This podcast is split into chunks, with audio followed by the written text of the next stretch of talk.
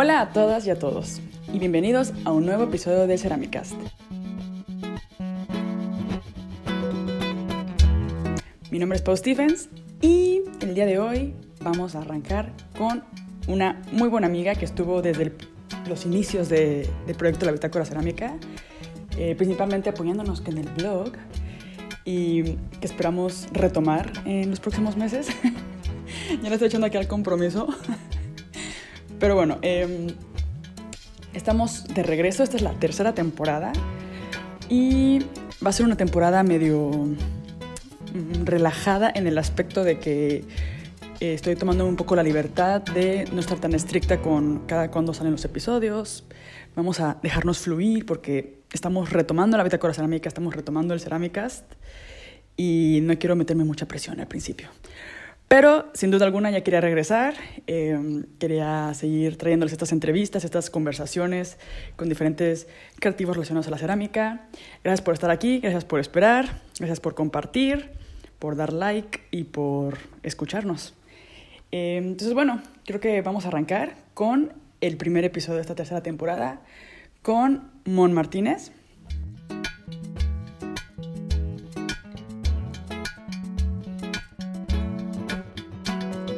Mon es una joven ceramista que la conocí justo en el 2020 y acabo de descubrir que ella justo estaba empezando a descubrir la cerámica y nos va a contar su historia, nos va a compartir.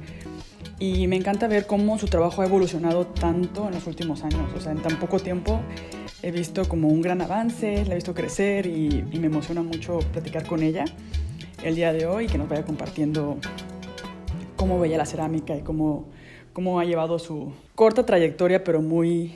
Iba a usar la palabra prolífera, pero suena muy extraño. Eh, corta, pero muy rica en investigación, en experimentación, en prueba y error. Creo que creo que ha estado bastante dedicada a la cerámica, en dar clases y todo. Entonces, bueno, nos va a compartir su historia en este episodio. Espero que les guste. Y, y pues sí, si les gustó y todo, pueden comentárnoslo en nuestras redes sociales. Eh, Instagram arroba Bitácora Cerámica o Instagram arroba mm.cerámica. Así que, bueno, arrancamos ya. Bienvenidos al primer episodio. Estamos de regreso.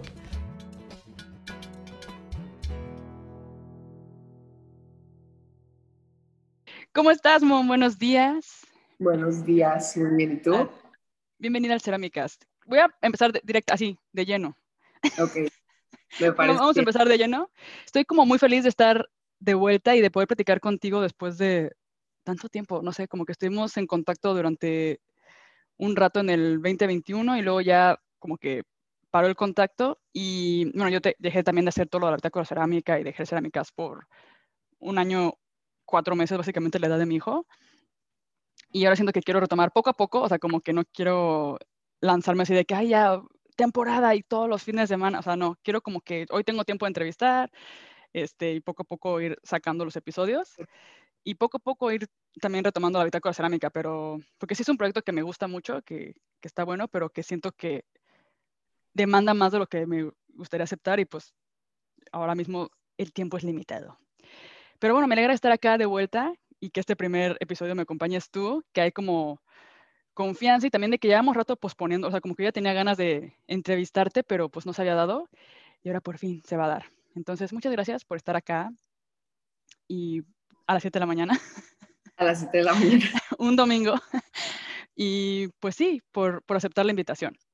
Quería empezar con la pregunta con la, bueno, con la que siempre empezamos el podcast, que es cómo empezaste con la cerámica o cuál es como ese background de Mon antes de la cerámica y, Mon ahora, em, que o sea, de repente fue como, tienes un taller de cerámica, estás en Torreón, estás dando clases, estás haciendo obra, como, ¿qué fue lo que pasó para que pasara eso? Pasaron muchas cosas. Bueno, antes que nada, o sea, te quiero dar las gracias por, por invitarme al podcast. La verdad es que qué padre que lo retomaste, porque el Ceramicast es una de las cosas que más me gustaba escuchar cuando estaba trabajando en el taller. Y digo, pues qué cool, ¿no? Que ahora me va a tocar escuchar uno de un capítulo donde hablo yo, aunque no sé si me va a gustar tanto escuchar. Luego a uno le da como el self-conscious cuando, cuando se escucha uno mismo. Pero bueno, este, tuvieron que pasar muchas cosas. Sí, yo la verdad es que nunca me imaginé que iba a terminar trabajando en algo así. Siempre tuve como esa venita creativa. Me gustaba mucho la pintura, me gustaba la música, tomé clases mucho tiempo. Pero pues no sé, o sea, en, en mi casa ese tipo de cosas siempre se veían más como hobbies. Mis papás me lo decían así como que, ah, pues tu pasatiempo, qué padre lo que haces los fines de semana o en tus ratos libres, pero tu profesión antes que eso, ¿no? Y eso es lo que te va a permitir seguir haciendo todo lo demás. Entonces como que me quedé yo siempre con, con esa idea y, y, me inclinaba mucho hacia la parte de las ciencias, ciencias humanas, ciencias biológicas. Entonces, pues saliendo de la prepa más bien, mi idea siempre fue, me quiero dedicar a, las ciencias de la salud. Y dicho y hecho, eh, me metí a estudiar odontología dos años, pero pues pasaron mil cosas y de repente fue así como que, híjoles, que no me veo como toda la vida en esto, ¿no? Ya cuando lo empiezas a plantear fuera de la escuela, como una rutina de vida, dije, no, creo que, creo que por ahí no va. Entonces eh, me salí, regresé a, Torreón porque estaba estudiando fuera y pues claro, mis papás con el grito en el cielo así que, ¿cómo? Ya perdiste dos años y ahora qué vas a hacer? Y, y la verdad, o sea, bueno, en ese punto yo tampoco pensaba como estudiar nada dedicado a, la línea del de, arte o del diseño, más bien yo quería estudiar idiomas, pero igual, la vida se interpuso y fui a terminar eh, inscribiéndome en la Universidad de Diseño Industrial. Entonces, ya dentro de la carrera teníamos como una división de talleres cada semestre. Y uno de los primeritos, así tercer semestre, yo todavía estaba bien chiquita y no sabía nada de diseño, era el taller de cerámica. Pero yo le echo mucho la culpa a la maestra. A veces creo que subestimamos el, como el poder de la influencia de un maestro, pero en mi caso sí, sí tuvo muchísimo que ver la forma en la que ella nos hablaba y nos transmitía como todo este mundo de la cerámica. Porque pues dentro de la carrera de diseño, y tú lo sabrás bien, eh, se enfoca más en reproducción, ¿no? En la parte industrial, en los moldes, eh, producciones grandes. Y acá no, o sea, sí, sí, la materia iba enfocada mucho en eso, pero mi maestra era todo lo contrario, o sea, ella era, para empezar, tenía licenciatura en cerámica, para mí eso era así como que, ¿cómo? ¿Cómo que existe una licenciatura en cerámica? La gente puede estudiar eso. Y su especialización era en, en escultura, en cerámica. Entonces, ella, para mí era así como un shock de, esta persona es artista, vive de, o sea, de hacer esculturas en cerámica, ¿cómo? No me cabía en la cabeza. Y precisamente como gracias a, todo ese background que ya tenía, siempre nos decía, chavos, no se vayan a quedar con esto nada más de la cerámica, o sea, yo sé que la producción puede llegar a ser tediosa, pero investiguen, es un mundo, hay muchísimas más ramas, se pueden dedicar a mil cosas, es bien noble. Y como que me empezó a mover el gusanito, como que a moverme algo. Y dije, mm, pues igual y sí.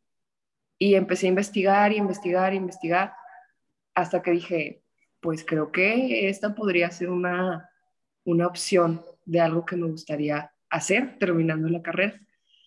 Pero pues luego ya siguen avanzando los semestres y me topo con que pues en Torreón no había lugares, no había dónde aprender cerámica, no había quien te enseñara, todo tenía que ser fuera, los cursos fuera pues eran cursos intensivos o tenían que ser cursos intensivos a los que yo podía asistir y eran muy caros y en ese entonces pues yo era estudiante y igual no los podía pagar con tanta facilidad.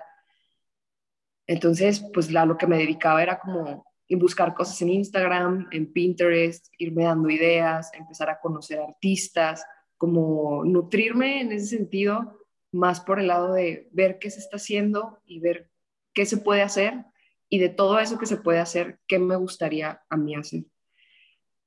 Cuando termino la carrera, me acerco con, con mi maestra, con Lupe, y le digo, ¿sabes qué, Lupe? Le quiero entrar a esto, ¿cómo le hago? Así ya, ayúdame como a trazar el caminito y ya de ahí veo yo como que qué onda, ¿no? Y también, o sea, súper buen pedo, me, me invitó a hacer algunas clases en su casa, me dijo, a ver, te voy a dar como los básicos el one-on-one y con esto de aquí en adelante, pues vas, o sea, te va a tocar a ti hacer tu camino. Y así le hicimos, tuve unas cuantas clases con ella que me sirvieron muchísimo y luego ya después eh, empecé haciendo cursos. En mi primer curso lo hice en Guadalajara, estuve dos semanas ahí y de ahí empezó todo. Ok. Pues fue como autodidacta, haciendo como cursos. Siento que, ¿cuándo, ¿en qué año fue esto, más o menos? Eh, fue hace tres años, o sea, 2019. Sí, 19. Bueno, igual, cabe mencionar que una de las cosas que más me llamó la atención en cuanto a la cerámica, porque a eso venía con la parte de las ciencias de la salud, es que me quedé impactada cuando me di cuenta que aquí no es nada más mezclar la parte creativa, sino también tienes la parte de las ciencias. O sea, era, pues, a ver, de repente Lupe me estaba hablando como que, que si el manganeso y que si lo mezclas, y tiene una reacción y en la reducción que pierde el oxígeno, y yo, ¿cómo? Encontrar como el, choque de estos dos mundos, sí dije, wow, o sea, nunca me imaginé que hubiera algo en lo que pudiera encontrar esa parte eh, estructurada, como de mente estructurada, que es la fórmula, este, el, no sé, el porcentaje que tiene que llevar, estar llevando un registro, que la verdad es que soy muy así, voy al súper a las 9 de la mañana un domingo. Entonces, eh, esa parte junto con la creativa y las dos se suman y se puede hacer al mismo tiempo. Entonces ahí fue como, ok, esto, esto creo que sí va conmigo. Sí, para mí es como una nerd de la cerámica. Ceramic nerd.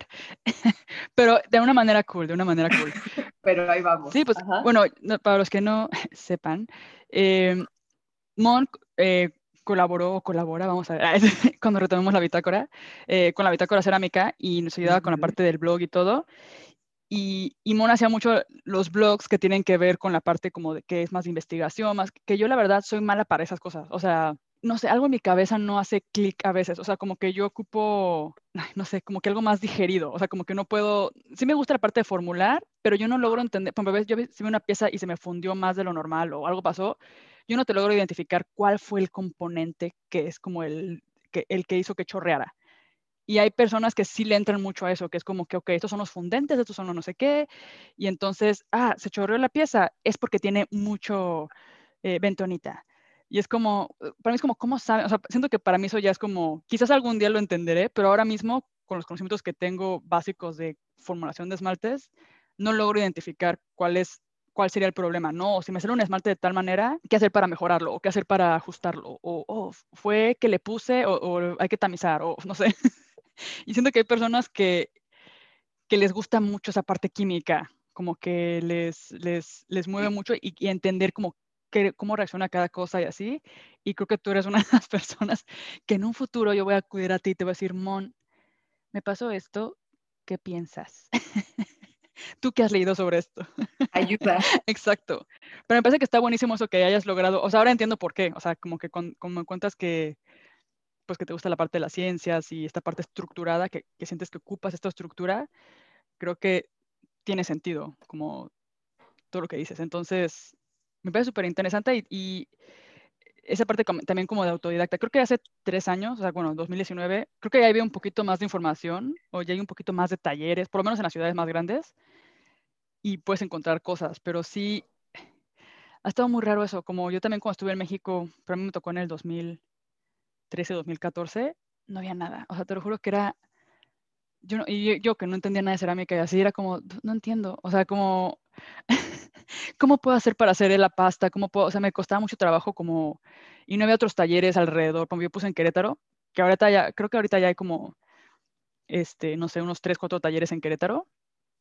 Eh, si alguien de Querétaro escuchando este podcast, coméntenos por ahí, como de, hola, yo estoy en Querétaro. Pero cuando yo estaba, creo que yo era la única loser que tenía un taller o había alguien más, o sea, no sé, había como dos personas o tres. Había talleres ya más como de fábricas, así como dos fábricas o tres pero ya de años. Ajá, de que manejen con moldes y de que ellos ya tienen sus fórmulas como de ellos y de que, o en Dolores Hidalgo también hay fábrica, o sea, pero es como, como de que un lugar donde tú pudieras ir y te explicaran esa otra parte. O había talleres, mí me tocó ir a talleres que, que es la parte que por ejemplo, yo te estoy batallando em, con lo de las clases. Como que son clases que te enseñan cómo hacer piezas. O sea, yo yo quería saber más como sobre el material y entenderlo mejor, pero ahí era como, nomás te enseñaban a hacer una taza. Y era como, ok, pero ¿de dónde viene el material? ¿Cómo funciona el esmalte? ¿Cómo un esmalte? Y era como, ah, no, no. O sea, como que no te lo sabían explicar porque o ya lo compraban hecho o no sé. Entonces era como que no podías aprender esa parte tan fácilmente. Entonces era como buscarte tú la vida, investigar, ver cómo lo hacías. Este, y si alguien se apiadaba de ti, porque también había mucho como secretismo. O sea, como que entre artesanos o así no te querían compartir sus fórmulas. Y era como de, ay, por favor, em, mi futuro depende de esto. Entonces como que de repente no, no sé, yo sí le sufrí también cuando, cuando puse el taller en, México por, por esa parte, como que, que no encontraba dónde aprender o cómo entender el material. Y gracias a Dios ahorita ya hay muchísimos lugares en los que puedes aprender. Ya hay muchísimos talleres que enseñan cómo hacer esmaltes, por ejemplo. Como que siento que una persona empezó a enseñar a los demás y los demás empezaron a enseñar en sus talleres y como que se fue haciendo así como, no sé, se abrió, exacto, y ahora es como súper normal compartir tus, eh, dar clases de fórmula, ya todo el mundo sabe formular, yo con cara de, no, o sea, esos cinco años no era normal, o sea, ahorita se ve súper normal, pero no era normal que cada quien hiciera sus fórmulas, así un chavito de, que se acaba de graduar de diseño, o sea, no sé, no era tan fácil encontrar esa información. Creo yo que, y digo, me, me chocó un poquito como tener que regresar a ese tema, pero yo creo que sí influyó mucho la pandemia. Yo me acuerdo que cuando empecé, pues era 2019, todavía no, no, espérame, ¿qué, qué año fue en el que se cerró 2020, En el 20, ¿no? Ok, sí, bueno, acá cerramos por ahí de marzo 2020, pero pues todo desde agosto del 2019 hasta inicios de febrero, pues sí, o sea, yo me la pasé, la verdad, estudiando en mi casa, porque no era tan fácil como estar saliendo a hacer talleres en Ciudad de México, en Guadalajara, cada ratito. Cuando empieza a cerrar todo, pues todo el mundo empezó a abrir sus talleres en línea y yo veía cursos con maestros que decía, es la oportunidad que tengo para aprovechar ahorita, hacerlo a distancia, porque si no, pues igual ya no voy a tener, o sea, cuando todo vuelva a abrir otra vez, estaría bien padre, pero ya no va a ser tan sencillo ir a estudiar con ellos. Entonces ahí sí me volví loca y agarré cuánto curso en línea pude y pues me seguí apoyando con los libros y todo. Pero sí, o sea, la oferta de, de cursos era increíble y de todo, o sea, de esmaltes, de quemas alternativas, de tierras locales, de como que lo que cada quien sabía hacer o era su, su mero mole, de, de eso lo abrían y estaba bien padre. Eso creo yo que eso fue una de las cosas que a mí más me ayudaron, como que llegué en el momento justo y fue de, pues aprovecha. Tú empezaste con la cerámica en 2019. O sea, tienes poquito que empezaste. Sí, 2019.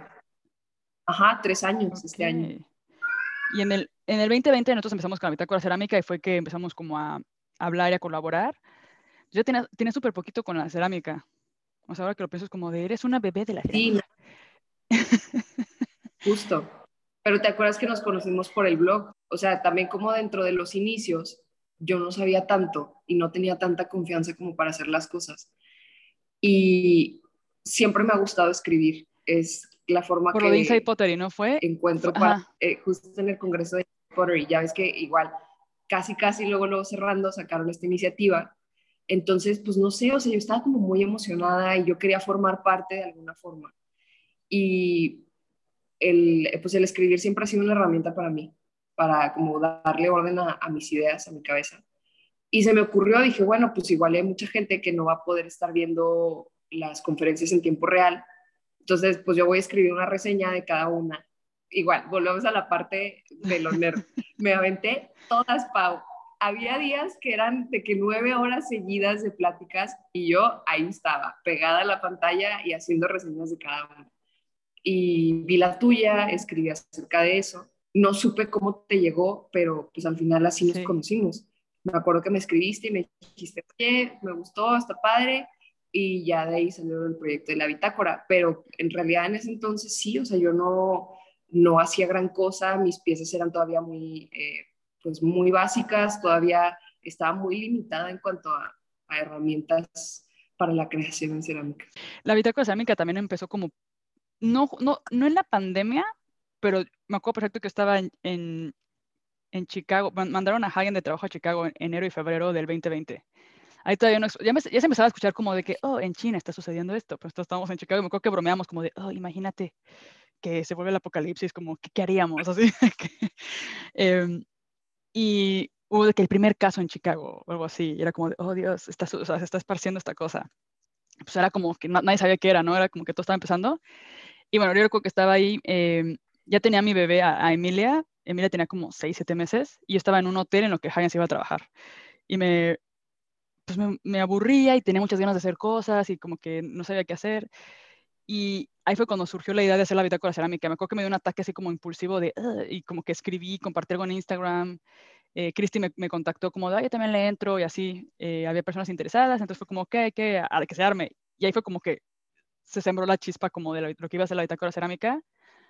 Agarré Squarespace, abrí la, o sea, yo soy como muy así de que me dan ataques impulsivos y si no lo hago en ese momento, o sea, si tengo la idea y no lo hago en ese momento, se me va. O sea, como que, o a veces me va rondando la idea, me va rondando y de repente hay un día que como que realmente digo que lo tengo que hacer ya ahorita, o sea, ya debo dejar de rondarlo y como que lo, no sé, es lo chido que siento que hay ahorita las herramientas en internet como de, quiero hacer un canal de YouTube, abre tu canal, o sea, como que no ocupas tanto, ¿no? Como que está todo muy a la mano.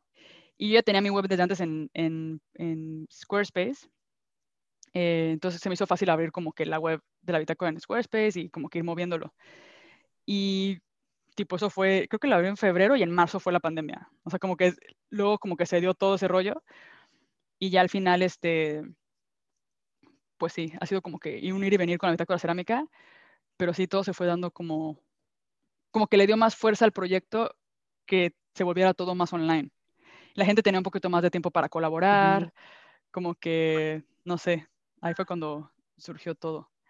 Y te iba a decir, justamente te iba a decir eso, que noté como una evolución en tus piezas, como de cuando nos conocimos hace casi dos años, que fue en el 2020, ahora, como que he notado un cambio, o sea, hacías joyería en cerámica y, y ahora como que cambió, o sea, sí se nota que has mejorado, que, has, que le has metido muchas ganas y, y, ahora las piezas que estás haciendo son piezas como de galería. O sea, ¿cómo has visto tú esa evolución o qué, qué crees que influyó? No sé, como que cuéntanos, no sé, cuéntame un poco cómo ha sido tu proceso, porque creo que es poco tiempo y aparte creo que, por otro lado, también como que tienes tu propio espacio, que te graduaste y literal pusiste tu espacio. ¿O cómo Cuéntame estos últimos dos años, ¿qué ha pasado con la cerámica? O sea, aparte de lo de Inside Pottery y de que te pusiste a investigar tú sola, ¿cuándo surge la idea de poner tu espacio? O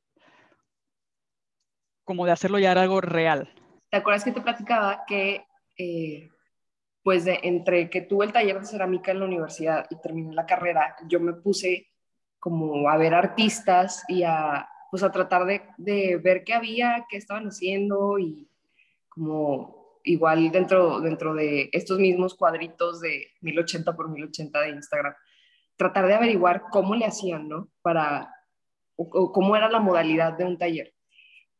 Y dentro de todas estas, lo que más me gustaba ver era gente que hacía vasijas escultóricas. Yo las veía y decía, es que wow, o sea, es es un jarrón, pero no es un jarrón, es una pieza de arte, es una escultura y eso se me hacía increíble. Entonces, la idea que yo tuve siempre fue esa, como siempre decía que, o sea, qué padre estar trabajando en tu taller y hacer este tipo de piezas y que puedas vivir de eso.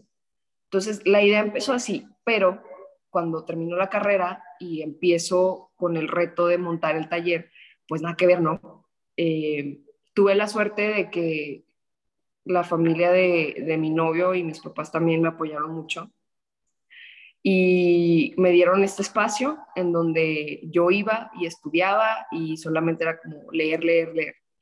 Y en una de esas, así como por azares del destino, me topé con una persona que estaba buscando justamente un trabajo en cerámica, pero un trabajo de moldería.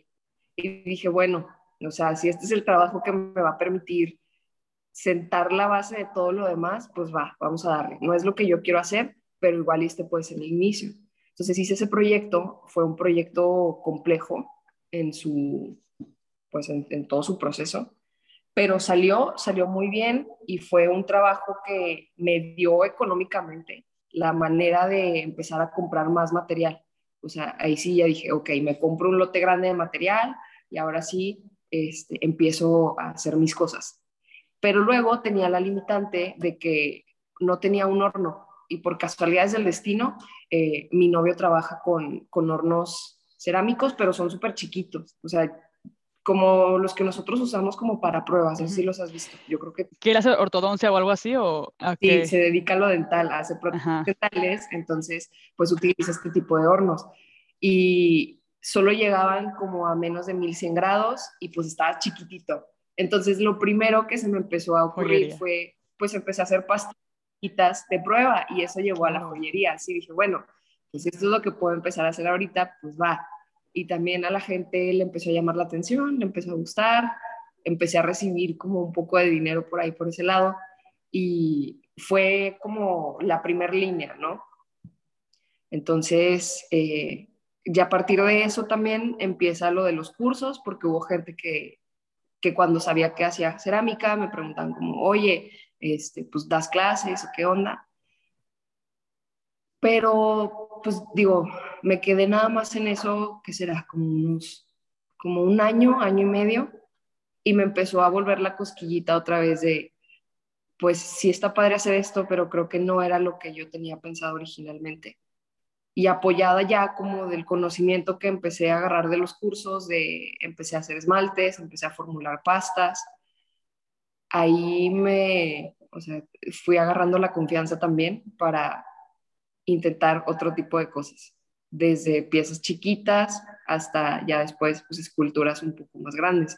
Y eso ha sido parte de la evolución. Lo de la joyería no lo he dejado, pero ahorita creo que está en stand-by porque la prioridad es empezar a enfocarlo ahora sí en la dirección en la que pues siempre lo quise. Bueno, no siempre, pero desde que conocí esto, eh, sí, fue, o sea, lo, lo que quería hacer originalmente. Que era más, pues eso, la escultura, arte en cerámica, y pues digo, ya entrando en este ambiente también te topas con muchos otros retos, pero pues creo que está padre y es parte de, y empezar a aprender acerca del medio y de igual como la posibilidad de, de generar ciertas líneas de trabajo, que igual y si quieres también al ratito platicamos de eso, pero pues sí, o sea, ya me hice un poquito bolas, pero creo que esa ha sido la, evolución. Yo la veo como hasta cierto punto natural, porque estuvo dictada por las posibilidades que tenía, ya con el horno grande, ya con el material a la mano, ya con pruebas de fórmulas hechas, pues ya como que te vas haciendo de un arsenal de herramientas y tu cabeza solita va trazando el camino. No sé si te pasó al principio, pero en un inicio para mí era muy difícil imaginarme algo porque yo decía, bueno, igual y yo lo puedo ver en la cabeza, pero no sé si, si se puede hacer, porque yo nunca he visto ese tipo de acabado, o a veces ni siquiera te podías imaginar el acabado porque no los conocías. O sea, si te preguntan en tu primer clase de cerámica, ¿qué esmalte le vas a querer poner? Y tú dices, ¿qué es esmalte? Sí. o sea, ¿cómo se ve un esmalte? Claro, me quedo como de, bueno, también a mí se me están como cruzando varias ideas, pero bueno, quería como mencionar que se ve la evolución, como se ve de, la joyería lo que estás haciendo ahora y lo que me gusta es que se ve que eres tú. O sea, como que sigo viendo a Mon como con lo que haces de joyería, con los cuadros que hiciste ahora, que, ¿cómo se llaman? Calm. Eh, ah, e, esos también, y las esculturas que hiciste que se llamaba, ¿cómo se llaman las esculturas? Las gigantes que hiciste ahora, que hiciste unas versiones chiquitas. Ah, la, ok, la grande se llama ah, Entramada y la, las chiquitas se llaman, pues es la colección de las minis. Entramaditas. Pero vienen de aquí. Sí, o sea, como que se, no, no, sé, como que siento que veo como que ahí está tu esencia, ¿no? Y como que va evolucionando y se va adaptando. Y creo que lo estás haciendo muy bien en el aspecto de que muchas personas que, que nos detenemos cuando no tenemos lo que queremos, o sea, tipo es como de, ah, yo quiero hacer escultura en gran formato, pero como no tengo un horno gigante con, ¿cómo se llama? Las, el carril este para que entre así, o sea, un montacargas para meter mi escultura gigante, entonces no le voy a hacer nada hasta que lo tenga. Y es como, tienes que empezar con lo que tienes. O sea, como que si estás esperando a que esté la infraestructura ideal, el momento ideal, el taller ideal, el maestro ideal, o sea, como que si estamos esperando eso, no, no, puede que no llegue nunca. Pero sin embargo, cuando uno se pone a trabajar con lo que tiene que... Me encantó esta historia de que lo hiciste con los hornitos de, de odontología y así, porque sí me sonaba eso, porque justo ahora que me, a veces me dan ataques como de, voy a buscar un trabajo. Y cuando googleo como por trabajos en cerámica, todo, aquí en Alemania por lo menos es como puras cosas como de trabajo dental, este, lo que hay de cerámica. Y es como, no, jamás podría hacer eso. Lo respeto, pero yo, o sea, digo, ¿cómo? No podría, no, siento que ese mismo material o un material muy parecido, pero no tiene nada que ver con lo que yo hago.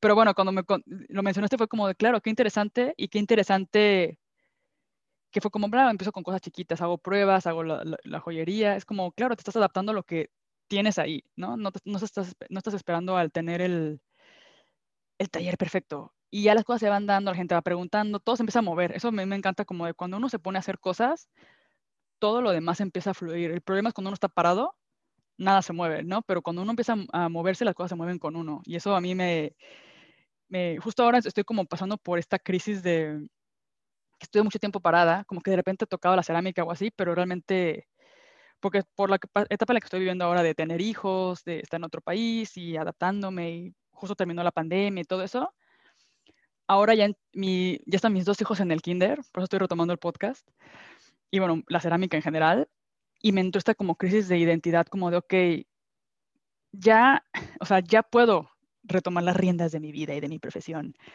pero ¿qué es eso? O sea, como, ¿cómo se ve eso para mí? ¿No? o sea, como que me entró el, ¿qué quiero hacer? Y de repente empecé como que a estresarme como de pensar en el tipo de trabajo que quiero estar haciendo, en el tipo de artista que quiero hacer, y fue como, no, es que tengo que pensar, porque a ver los caminos que uno puede tomar, y, y como que intenté, o sea, tener un bucle como círculo vicioso de querer definir quién soy como artista para tenerlo súper claro desde un principio, lo, y ayer justo, o hace como dos días, me cayó el 20 como de, a ver, güey, relájate un buen, ponte, ve al taller, ponte a hacer cosas y todo se va a ir dando.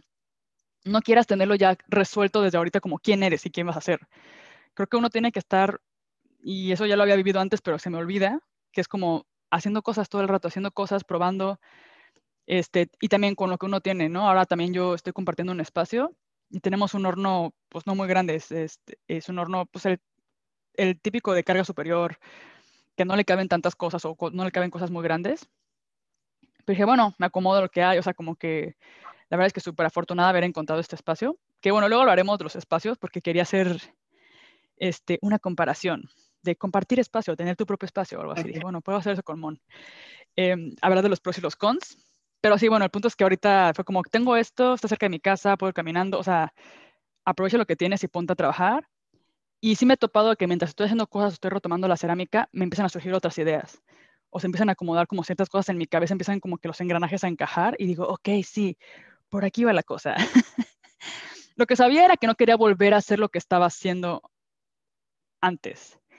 O sea, como que siento que sí hay una cosa ahí como de, o sea, los monstruos, por ejemplo, pues sí, tuvieron su momento, pero quiero ya como que darles un giro también.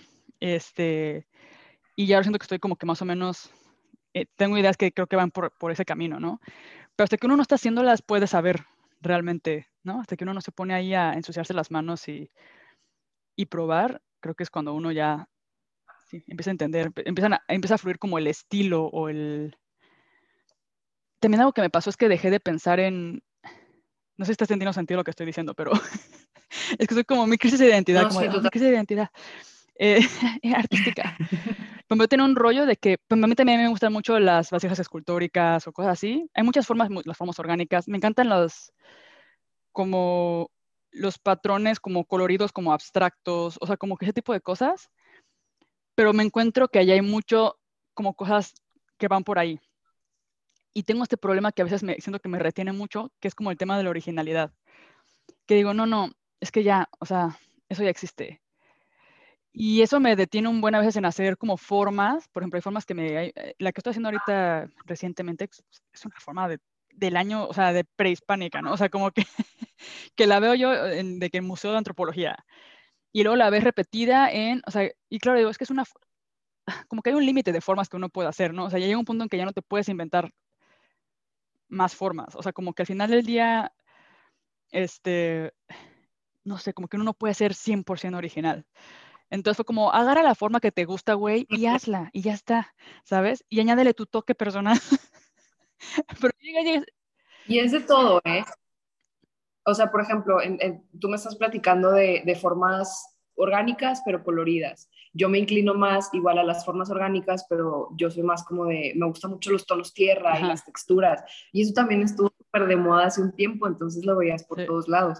Creo que en este punto es muy difícil o casi imposible inventar, como dicen, inventar el hilo negro, ¿no? O sea, no lo vas a hacer. Entonces, eh, pues no sé, creo que también ahí juega parte importante como la narrativa que le vas dando. A veces no surge cuando lo estás haciendo, o sea, como tú dices, pues es que te tienes que poner a hacer cosas, si no, igual y no te fluye, porque la verdad la cabeza es bien traicionera y, y te bloquea. O sea, a mí me pasa igualito que a ti esta cosa de empezarte a imaginar las mil posibilidades y si lo hago así y si lo hago así y si quiero hacer esto pero no tengo la herramienta que necesito y te quedas parada, o sea, si te quedas así como que, no, pues no, lo hago después. Pero si empiezas a empujar poquito, o sea, como, bueno, igual y no me voy a aventar el proyectazo, ¿verdad? Pero deja hago esta pruebita para ver qué sucede. Entonces, la prueba sale de cierta forma, que igual la tienes que repetir o que igual ya te gustó cómo sale y son esas cositas las que te van como que abriendo el camino para todo lo demás.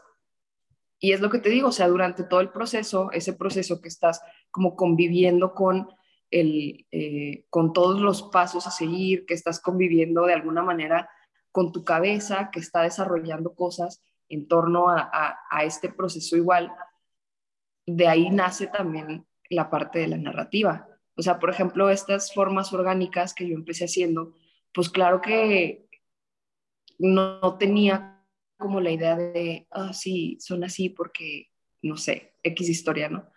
Más bien a mí lo que me sucedió fue que en un principio cuando yo empecé a construir, pues yo venía de la escuela de diseño y para mí la Bauhaus era lo máximo y yo quería hacer eh, piezas súper simétricas, con líneas limpias, con acabados eh, súper simples pero llamativos. Y no me salía eso, o sea, yo me ponía a construir y me salían estas formas pues chuecas, medio torcidas, y, luego yo no sé qué le pasaba a mis manos, que entre más construía, más las iba torciendo, o sea, no podía parar, era como, no es que la tengo que torcer.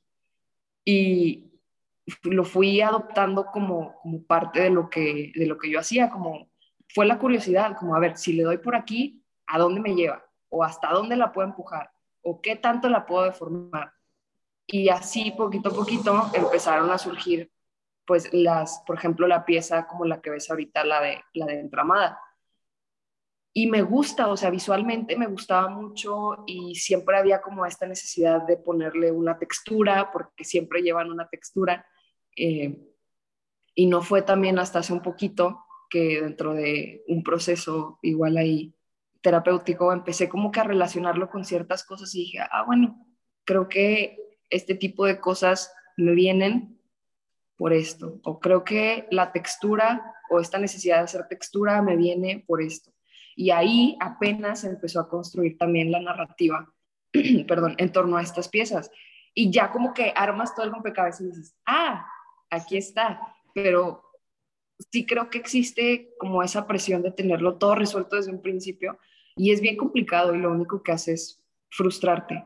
Y otra cosa que te quería decir también, por ejemplo, ahorita que me contabas lo de los monstruos, eh, es lo, o sea, hace ratito te decía de las líneas de trabajo, que creo que también es buenísimo. Y a mí me daba mucha presión porque, pues, por ejemplo, tú puedes ver estas formas orgánicas en tonos neutros, que me gusta mucho hacer, que son como las piezas de, de la entramada, ¿no? Pero también tengo esta parte que va por, hasta cierto punto, lo figurativo, que son las hojas de ginkgo y los peces. Entonces, a mí siempre me daba mucho problema porque decía, es que no, son cosas muy diferentes, no van por lo mismo y, siento que todos los artistas tienen como esta línea súper definida de trabajo y, yo estaba conflictuada, ¿no? Como, ¿por qué tengo estas dos cosas? Yo también tengo ese conflicto, ¿por qué, las dos hacerlas ¿Qué vamos a hacer? Bueno, ¿tiene la solución? Ahí oh my God. lo veo yo. El mejor día. ya encontré la paz y es que, por ejemplo, me empecé a dar cuenta que la gente conecta mucho más con la parte figurativa, porque es algo que es más fácil de entender. Entonces, para mí, este tipo de piezas se ha convertido como en, una línea que funciona de una forma más comercial. O sea, no es como que, sí, o sea, no, no es como que se hacen solo porque sí, son cosas que me nacen, pero sé que son cosas que es más sencillo que la gente pueda conectar y pueda decir, esto lo quiero en mi casa o esto lo quiero en mi espacio. De otra forma, las formas orgánicas, que son más como contemporáneas, un poco más complejas, que tal vez a simple vista no puedes ver la narrativa que hay detrás, siempre es como, o sea, sí, pero ¿qué significa? ¿Y de dónde viene? Y sí me doy cuenta que visualmente les llama la atención, pero también les cuesta más como imaginarlo de, a esta escultura me encantaría en mi casa. Entonces, yo decidí cómo separarlo y decir, ok, bueno, entonces tal vez esta es la parte de Mon que hace cosas que la gente puede proyectar y esta es la parte de Mon que hace cosas para ella que chance igual en algún momento la gente pueda llegar a proyectar también, pero por lo pronto una apoya a la otra y las dos siguen siendo como parte de mí. Entonces siento que también puede funcionar de esa forma contigo. Tienes como esta línea por la que te quieres empezar a ir, que es más alejada de los monstruos, pero siento que los monstruos ya son una firma de Pau Stevens. Entonces, esa parte siempre va sí, esa parte siempre va a estar ahí y esa parte siempre puedes recurrir y no quiere decir que en algún punto no puedas regresar o no te puedas apoyar de ella, porque está padre, o sea, lo que estabas haciendo con los monstruos estaba bien chido.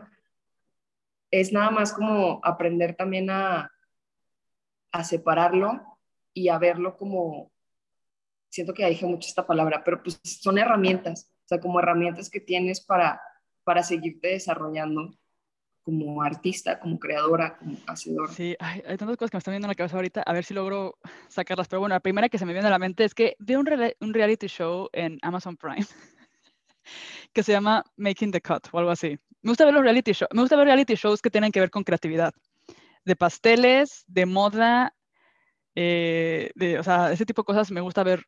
Me gusta ver como el reto creativo cuando les ponen un reto y cómo lo resuelven y cómo la mente de cada concursante como que les jode o les ayuda.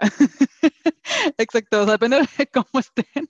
Si él les dijo un comentario el jurado, se pueden ir para abajo o se pueden ir para arriba. Es, impresionante. Entonces, eso es lo que gusta de los reality shows. Pero bueno, el dato curioso de este show, que se llama Making the Cut, es que siempre les piden que hagan un affordable look o el look como, pues, sí, el, look. ¿Cuál, cuál sería la, la, la, relación? Como, bueno, el, el, el couture, el que sí les lleva mil tiempo. Y Ajá, o sea, tienen como que tienen que hacer dos, eh, dos piezas, el affordable o el básico, el que es para la gente común y corriente, que lo pueden comprar eh, eh, más accesible, digamos el que se llama el accesible, y el, sí, affordable sería como accesible, yo creo, y el de couture, el como, wow, el que este, te impacta. Y algo que siempre están como peleando es que tiene que, tiene que estar relacionado el uno con el otro. O sea, es como que hay veces que los concursantes hacen algo que no tiene nada que ver con lo otro, ¿no? Es como de, es que sí, aquí me encanta, no sé qué, este couture, el drama, el no sé, y luego, pero luego veo toda esta pieza y digo, no tiene nada que ver esta con esta. ¿Dónde está la persona? ¿Dónde? Y eso es como que a veces yo entro en ese debate con lo que hago, de que digo, a ver, sí tiene coherencia lo que estoy haciendo, como una línea, eh, se habla mucho del estilo, o como, o más que del estilo, como la voz del artista. Este, el estilo es parte de tu voz, ¿no? Es lo que leí el otro día en un libro. Eh, pero como que siento que estoy también en esta búsqueda como que cuál sería eso para, qué sería eso para mí, ¿no? Entonces me pasa que a veces tengo esta pelea con lo figurativo y lo abstracto. Como que me gustan esas dos partes, pero otro día como que observando ilustradores me di cuenta que muchos ilustradores que tienen parte como, no sé, como que esta parte abstracta y de repente sacan algún eh, algún carácter, algún personaje, este, o algo así, y los ves y dices, no, pues, aunque no, como que se nota que está la esencia del, del ilustrador ahí.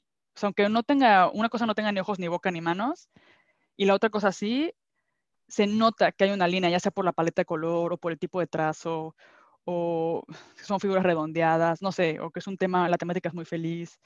Diciendo que ahorita estoy yo en esa búsqueda como de, ok, sí quiero hacer todavía cosas figurativas porque me gusta mucho y creo que cuentan una historia este, y no sé, me divierte también hacer ese tipo de proyectos, pero también me llama mucho como cosas más abstractas, como cosas más de, de galería. También otro tema que pasé, ahorita estoy desahogándome porque acabo de pasar por una crisis existencial y no estoy usando la palabra a la ligera. La verdad es que pasé por una crisis de literal cuestionarme todo. O sea, todo, pero sobre mí, sobre mi identidad.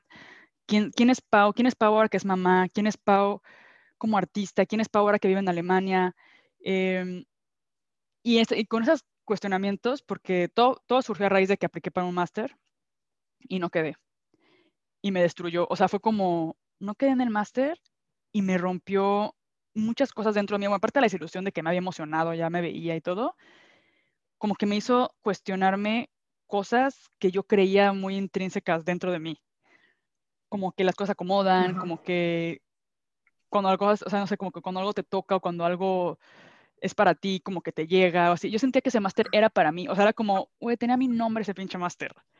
Pero aún así no quedé por un papel, por cierto, por cosas burocráticas. Y fue como, güey, entonces chance y la vida no es tan como yo pensaba, el universo no es como así o, no sé, como que las cosas funcionan de otra manera. Ahora ya estoy un poco más tranquila y sé que es parte del proceso y esto vendrá algo mejor, pero en ese momento fue como, no, o sea, ¿quién soy? ¿Por qué? O sea, si esto no funciona, ¿qué, qué va a funcionar? Y empecé a cuestionarme también, por ejemplo, no sé, ya investigando más profundo como tipos de artista. Yo veo los artistas que son como más comerciales, como de Instagram o algo así, y luego los divido, bueno, yo sí los divido, como el artista comercial, que es como que, que lo peta en Instagram y le surgen proyectos como de marcas o cosas así, y luego el artista como de galería, de como más este más misterioso, como es como que comparte un cachito del proceso, pero no comparte todo y como que te da más intriga, ¿no? Como de, oh, o sea, ¿cómo le hace, no? Y, y también estoy entre esos dos mundos últimamente que digo, ¿qué tipo de artista quiero ser? Quiero ser ese artista que comparte todo y, no deja nada a la imaginación. y, y, no sé, es más comercial, más como haciendo los reels y haciendo todo esto para tener más followers, para tener más no sé qué, para tener a lo mejor una colaboración con alguna marca. O quiero ser este artista que es más como una rata de estudio, que está ahí, bla, bla, bla, comparte ciertas cosas, pero al final es de, de galerías. O como, ¿qué queremos? ¿Qué, qué somos? o un mix. Ahorita estoy como, ok, creo que tengo que encontrar mi sweet spot, y lo, porque a mí me gusta como una parte de Instagram, que es la parte de comunidad, me gusta compartir los procesos, pero no me gusta estar cayendo en lo de los reels, por ejemplo, o sea, como, no quiero, o sea, no quiero entrar en ese círculo vicioso de el tren, ¿no? Y luego, y también... De sentir la presión de tener que estar produciendo contenido cuando en realidad lo que quieres es estar trabajando. Sí, o sea, y también es eso. Sí. Pero mira, ahí tengo una pregunta, no sé, se me venía a la mente ahorita que me estabas platicando. Yo aquí de que, ah, crisis existencial, amor. Eh, Estrésate conmigo, está muy difícil esto. No, no, no, no, no, mira, a ver, a ver, a ver, bueno, yo lo veo así, a ver si esta pregunta te, te, sirve de alguna manera. Ajá. O sea, ahorita me estabas diciendo, como me empecé a preguntar, como, ¿quién es Pau como mamá? ¿Quién es Pau ahora que vive en Alemania? ¿Quién es Pau? No sé, cuando te preguntas este tipo de cosas, la respuesta es siempre la misma? No tengo una respuesta clara. Ese es el tema. Como que no lo sé. O sea, siento que no sé quién soy. Esa es parte de mi crisis. Como que apenas estoy. La pregunta. Siento que tengo que cambiar muchas cosas de lo que creía antes. Siento que tengo que destruir a la Pau anterior, a la Pau antes de ser mamá, a la Pau antes de vivir en Alemania. Tengo que destruir como parte de esa Pau para poder entender quién es la nueva Pau. Pero como que me aferro porque me gustaba mucho la otra Pau, pero yo sé que estoy en una etapa diferente. Entonces, como que, como que deja ir esa versión anterior, aquí la terapia profunda de tengo una que, de construirme, pero es real, o como que ya no, no piensa igual, ya no tienes la misma libertad eh, cuando estás casado y tienes hijos, o sea, y es en otro país donde no te, ahora que doy clases, no me puedo expresar de la misma manera que lo hago en español.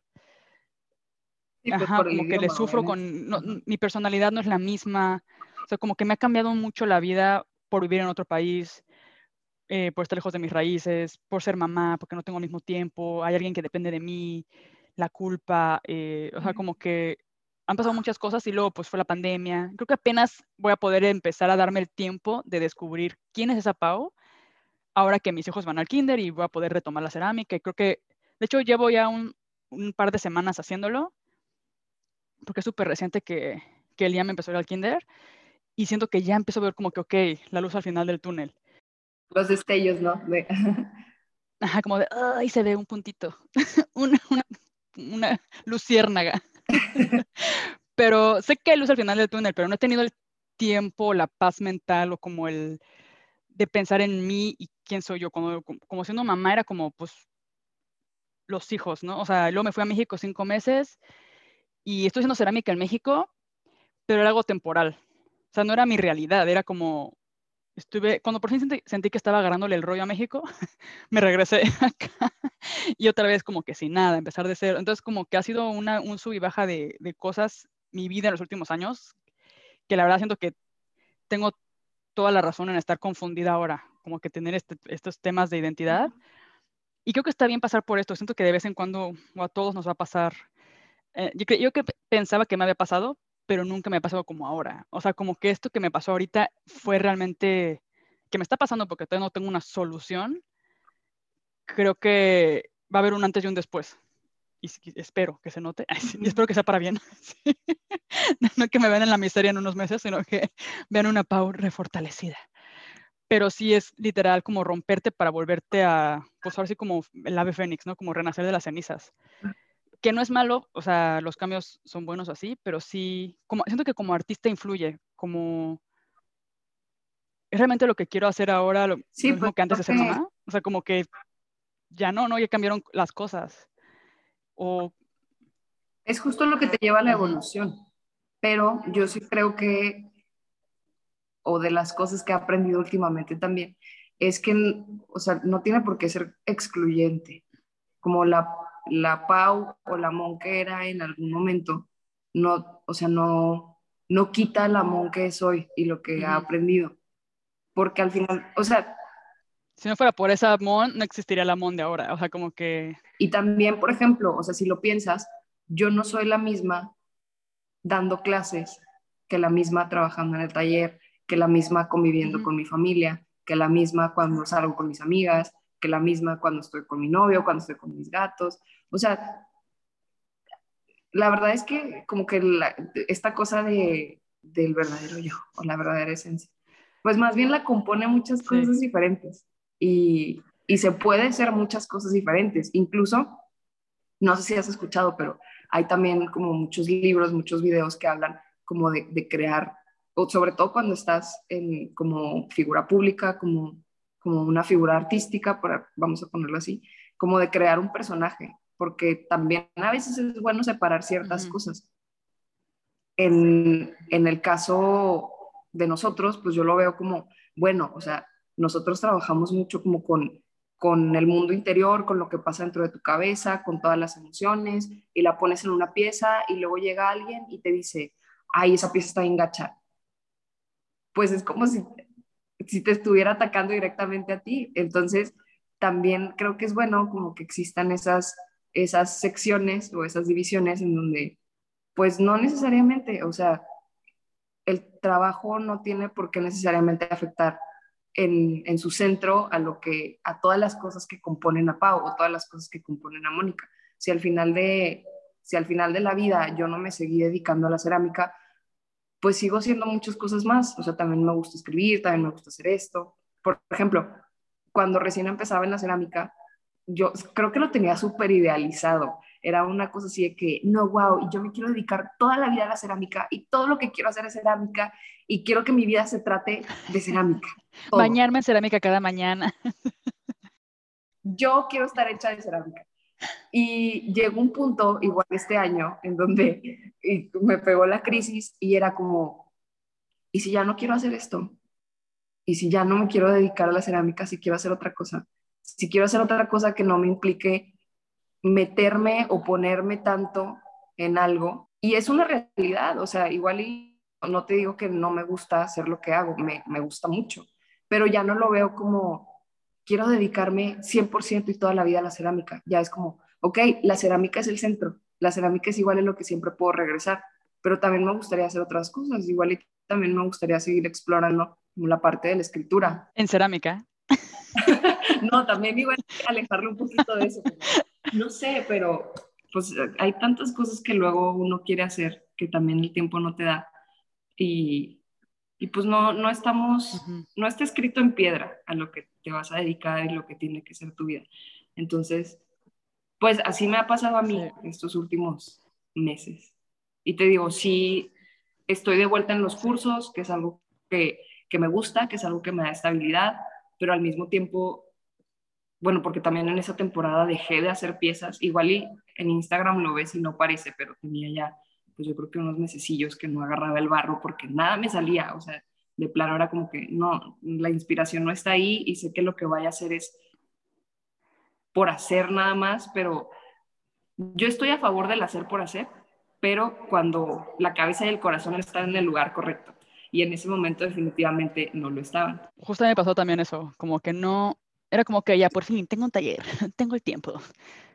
¿Qué hago? O sea, como, ¿para qué? Como que me entró como el, no, iba y serían puras cosas raras, que era como, no me gusta, o sea, no, como que me estoy forzando a hacer algo, pero no, entiendo lo que dices, como de que no siempre va a estar motivado, no siempre va a estar inspirado, bla, bla, y a veces empieza a trabajar y como que fluye, pero yo me ponía a trabajar y nada fluía, era como, no está fluyendo, es como que no, ahora en este momento no debería estar haciendo esto, o sea, yo sabía que tenía que, como que ocupaba un break, como para entenderlo, entonces entiendo lo que te refieres de que, sí, a veces no se puede, o sea, a veces no, Sí. No, estás ahí. Y por ejemplo, en esos casos yo encuentro que las clases ayudan bastante, porque es algo que puedes seguir haciendo que te digo, te da como la estabilidad y la tranquilidad.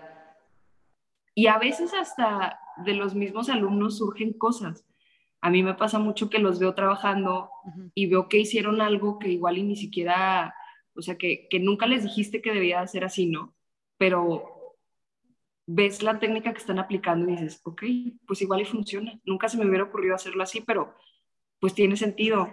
O no sé, de repente alguien está pintando de una forma o haciendo alguna textura y lo relacionas con algo, que no necesariamente tiene que ser lo mismo, pero prende esa chispa que después es lo que te va dando la pauta para empezar a explorar cosas. Entonces, creo que también el hecho de que estés dando clases puede ayudar mucho en ese sentido y te vas a redescubrir como es como volver a aprender, como volver a visitar las bases, como volver a... E, es un repaso, como, como en la secundaria es el repaso antes del examen. Yo lo veo como algo así. Sí, justamente pasó eso que dije, bueno, si algo tengo claro es que tengo ganas de, dar clases, como que las habilidades ahí están, puedo enseñar cerámica a pesar de que me siento useless para hacer cerámica ahorita, em, pero ahí sí, o sea, como que lo puedo enseñar. Entonces como que me expuse en ese aspecto de que lo vas a hacer en alemán, no sé qué. Al final, las chicas que están tomando la clase son súper comprensivas de que pues no hablo bien el idioma. y pues hablan inglés, la verdad, pero yo lo que quería era no volver a, hablar en inglés, porque ese es mi... Siempre termino hablando inglés con todo el mundo y por eso no he aprendido alemán. Entonces como que me estoy exponiendo ahí al idioma, que ese ha sido como un gran avance para mí. Y eso, como volver al principio, como, como quitarle la seriedad a la cerámica, verlo más como un juego, verlo como algo más como de no sé, algo más sencillo como la experiencia de tocar el material con tus manos por primera vez. para mí también me gusta el reto como de observar cómo trabajan y, ver cómo les puedo explicar mejor. O sea, como que, porque de hecho la primera clase me pasó que les expliqué las, técnicas básicas, todo el rollo, y luego empezaron a hacer una taza y no les salía la taza. Y yo me empecé a cuestionarme como, quizás yo les enseñé mal, o como que como que con el tiempo uno se le olvida eso, como que no puedes desaprender lo aprendido. Y yo ahorita como que entré en un punto en el que para mí una taza, o sea, en teoría es fácil. Aunque luego yo me puse a hacer una taza y me quedó súper pesada y dije, ok, no es tan fácil como yo recordaba que era. Pero, o sea, como que subestimaba, ¿no? Como el hacer una taza. Y ya estando ahí es como, ok, no está tan fácil y sobre todo cuando tocas la, la cerámica por primera vez, hay muchas acciones que puedes tomar que pueden hacer que no salga, ¿no? Como que la empiezan a abrir de más, ¿no? De repente parece un bowl o como que la hacen muy delgadita, o sea, empiezan a presionar tanto los churros que les queda súper delgadita y se les empieza a caer. Y es como no presiones, nada más, o sea, como que observando cómo lo trabajan ellos para poder corregirles y que lo puedan abordar de mejor manera. Y creo que ha sido como interesante dar clases y volver como eso, a ver la cerámica como con ojos de principiante. Em, y, darle esa seriedad, como de ese peso de, oh, tiene que ser la obra original que me represente, que, salga en la revista. Entonces, bueno, ha sido como una experiencia. Creo que ya con el, ahora que llevo un poquito ya metiéndome en las clases y todo eso, sí me siento mejor. Digo, veo la luz al final del túnel, pero sí ha sido como raro. Creo que al final la conclusión a la que he llegado es como de, dude, no lo tienes que tener todo claro. Relájate un buen. es un proceso, este, no quieres entenderlo todo. Y las respuestas van a irse presentando, ¿no? O la claridad va, a ir llegando. Pero yo sentía que tenía que elegir un camino, o sea, como, ok, ¿qué quieres? Y iba por él, ¿no? Y era como, es que no sé lo que quiero. Entonces siento que ahí empezó como todo el problema. Y ahora es como, ok, da igual, lo que quiero es retomar la cerámica, empezar a trabajar y que se vayan acomodando las cosas. Entonces, es en lo que estoy ahora y la verdad es que estoy, me siento mucho mejor ahora con la de las clases, ganando un dinerito extra y volviendo a tocar el material y no sé, ahora tengo una idea que quiero hacer mi, bueno, hablando de las líneas, de las, las diferentes líneas, estoy como, ok, me gustaría como experimentar porque quiero de lo que salga en los próximos meses, quiero sacar como la línea permanente, la colección permanente, ¿no? Como algo que ya tener ahí como siempre y nada más darle diferentes acabados quizás, pero tener como la misma la misma línea. Y luego ya con, teniendo esa base, ya empezar como a hacer más bien como obra que a mí me guste. Este, también es una lista como de personas que me gusta su trabajo, o no, a lo mejor ni siquiera tanto su trabajo, pero cómo llevan su business, o cómo llevan, entonces como que hice una lista así de tipo tres personas que me gusta como sus Instagrams o su, su obra o su canal de YouTube o así, y anoté como que de, esta, de este artista me gusta tal, tal, tal, tal de este artista me gusta. Eh, no sé, por ejemplo, había una que, que sigo que es ilustradora, de hecho, que hace blogs de YouTube y sube de que dos blogs al mes, pero muy bien hechos. O sea, como que es un poco como un sneak peek de su vida en el estudio eh, y un poco como de lifestyle, de así, pero son los que está trabajando. Y ya, o sea, como que muy bien editado. Y dije, voy, quiero algo así. O sea, ya no quiero subir como blogs a lo borolas, quiero subir dos al mes o uno al mes, pero que esté bien hecho. Y entonces como que empecé así a, detallar de que, ok, Instagram. Eh, no sé, como que me gusta cómo lo lleva esta persona, que sube de repente el proceso, unas cuantas fotos finales y ya. O sea, como que, eh, entonces así como que empecé como de sacar como cositas que digo, en los próximos meses voy a intentar hacer esto, como replicar algunas cosas y como quitarme algunos vicios que traigo. Y no sé, eso es como el plan que tengo ahora. Eh, a ver si funciona. Y y pues ya, eso es como el camino. Eh, a ver si, no sé, a ver qué sale. Como que no tengo nada cerrado de que colección para vender en diciembre 20, o sea, no, es como si sale algo y se puede vender en diciembre, muy bien. y también con lo de la bitácora, es como de, oh, ok, si puedo grabar el episodio del Ceramicast, muy bien. O sea, como que, como que voy a retomar poco a poco y ver qué pasa. Y... Bueno, te quiero preguntar por la comunidad creativa en Torreón. ¿Cómo ha sido? Porque por lo que cuentas no ha habido tan como, no había tantos talleres de cerámica cuando tú empezaste así. Cuéntanos es cómo complicada. es. Complicada porque Torreón es una ciudad industrial. Desde, y es una ciudad muy joven, entonces desde que surgió, el enfoque ha sido completamente de industria. Entonces, la parte del arte y la cultura, pues ha estado un poco relegada. Y creo que apenas hasta ahora está surgiendo eh, gente que trae inquietud, que quiere hacer cosas, hay eh, espacios que, que, pues están como también empezando ahí a, a, promover, pero es, sí es complicado, o sea, hay gente con mucho talento, con mucho talento, pero pues lo veo yo como, ¿cómo te diré? Por ejemplo, en cuestión de la cerámica nada más, somos pocos los que hacemos cerámica, pero la mayoría está en su estudio trabajando su obra.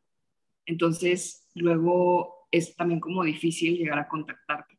Gracias justo a Inside Pottery, por ejemplo, conocí a una ceramista que está aquí en Torreón también, que es una artistaza. Y pues ya, o sea, empezamos como que a convivir, ahí a cruzar ideas y todo. Y pues logramos una dinámica muy padre, pero pues, o sea, el, el el círculo no se ha podido hacer más grande porque tampoco somos, somos muchos. De hecho, yo creo que aquí en Torreón hay que como tres opciones para clases y una de ellas soy yo. Entonces es, es muy poquito, es poquito, pero creo que ahí va. Eh, igual espacios de galerías, pues no los hay tantos. A la gente como que todavía le cuesta pensar en, en arte y cultura como algo para, para invertir. Incluso a veces en las clases me pasa mucho.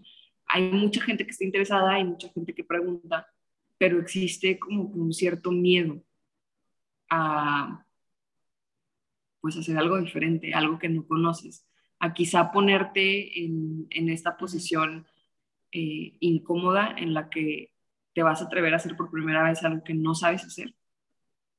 Entonces, como que eso yo lo he visto como una barrera. Pero de ahí en más, o sea, hablando en cuestión de los colegas, me he topado con gente que sabe muchísimo, con gente que está dispuesta a compartir, con gente que quizá quiere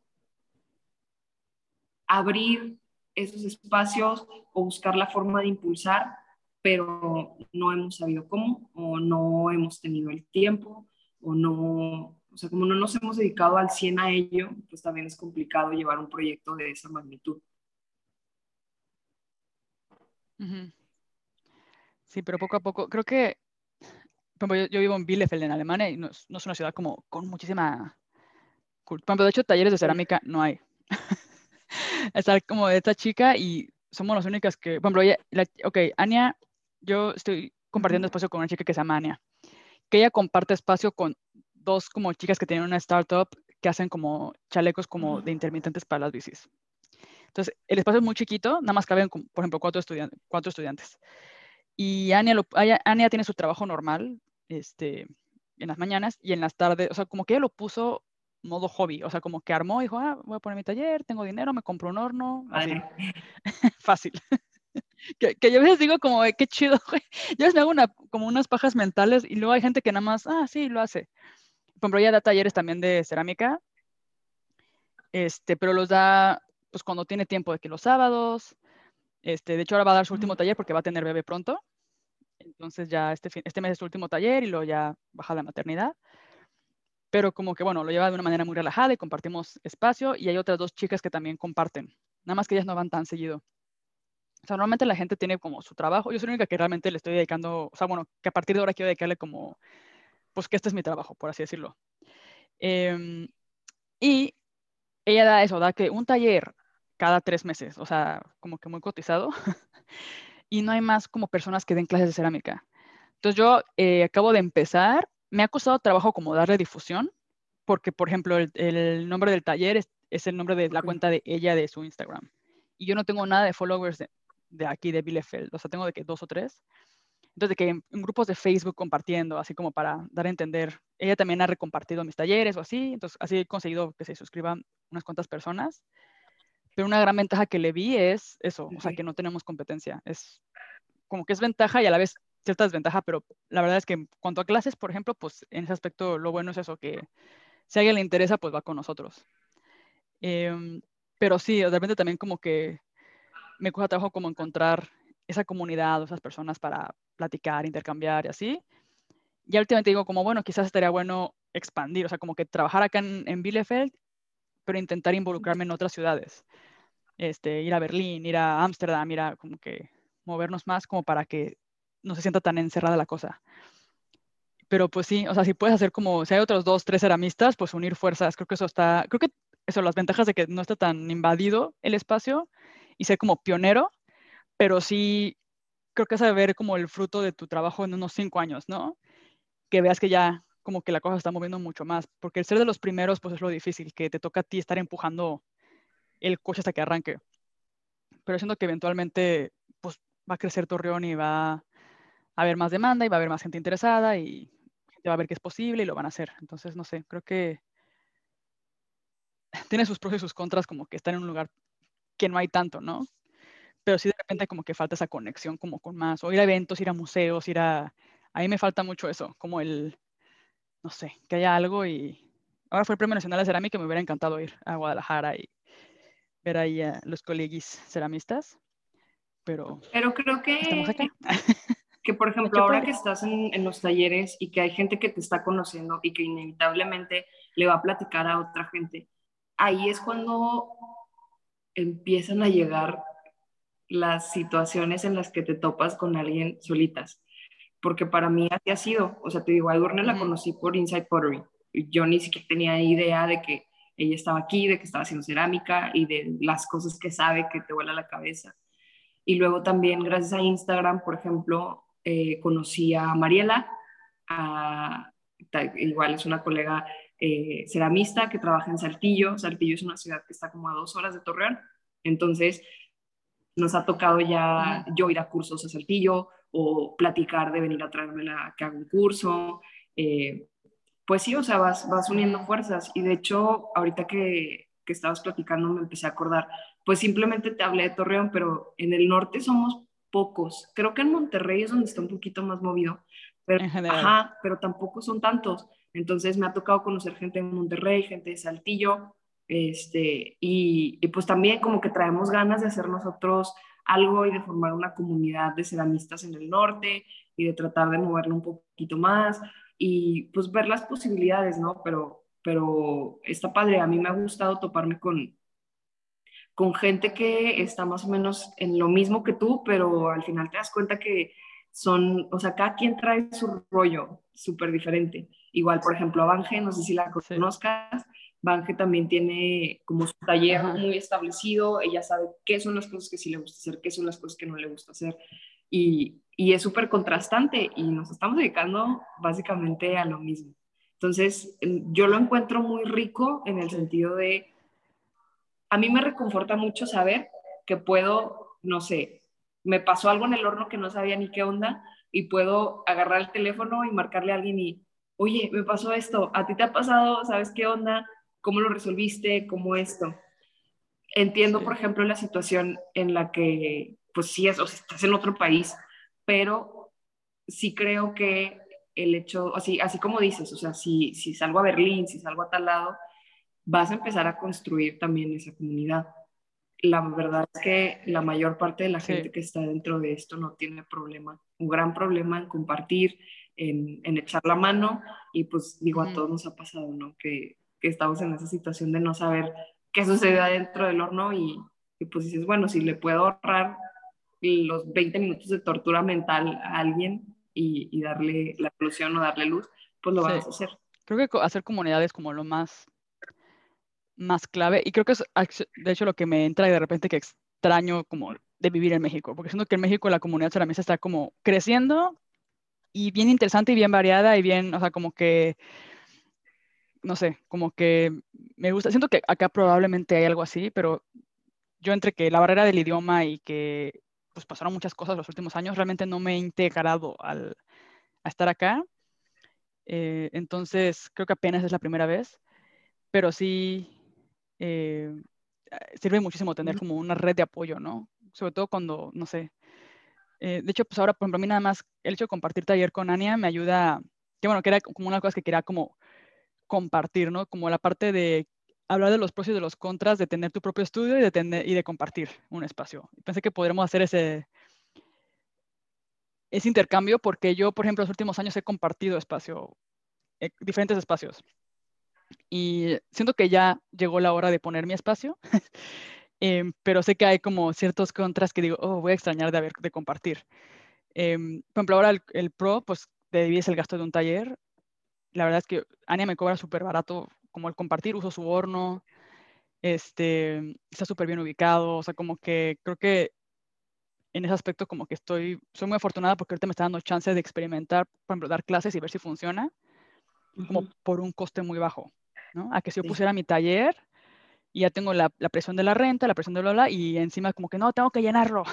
Entonces, como que yo estoy como calando el mercado, calando cómo se mueven las cosas, en el taller como de, de alguien más y, y, creo que está como bueno, o sea, como que en, eso me, me, está ayudando como a retomar las riendas de mi vida y eso, compartir los gastos, eso creo que está, está bueno. No hemos tenido tiempo de intercambiar conocimientos porque no hemos coincidido. O sea, desde que empecé a rentar ahí no, no la he visto.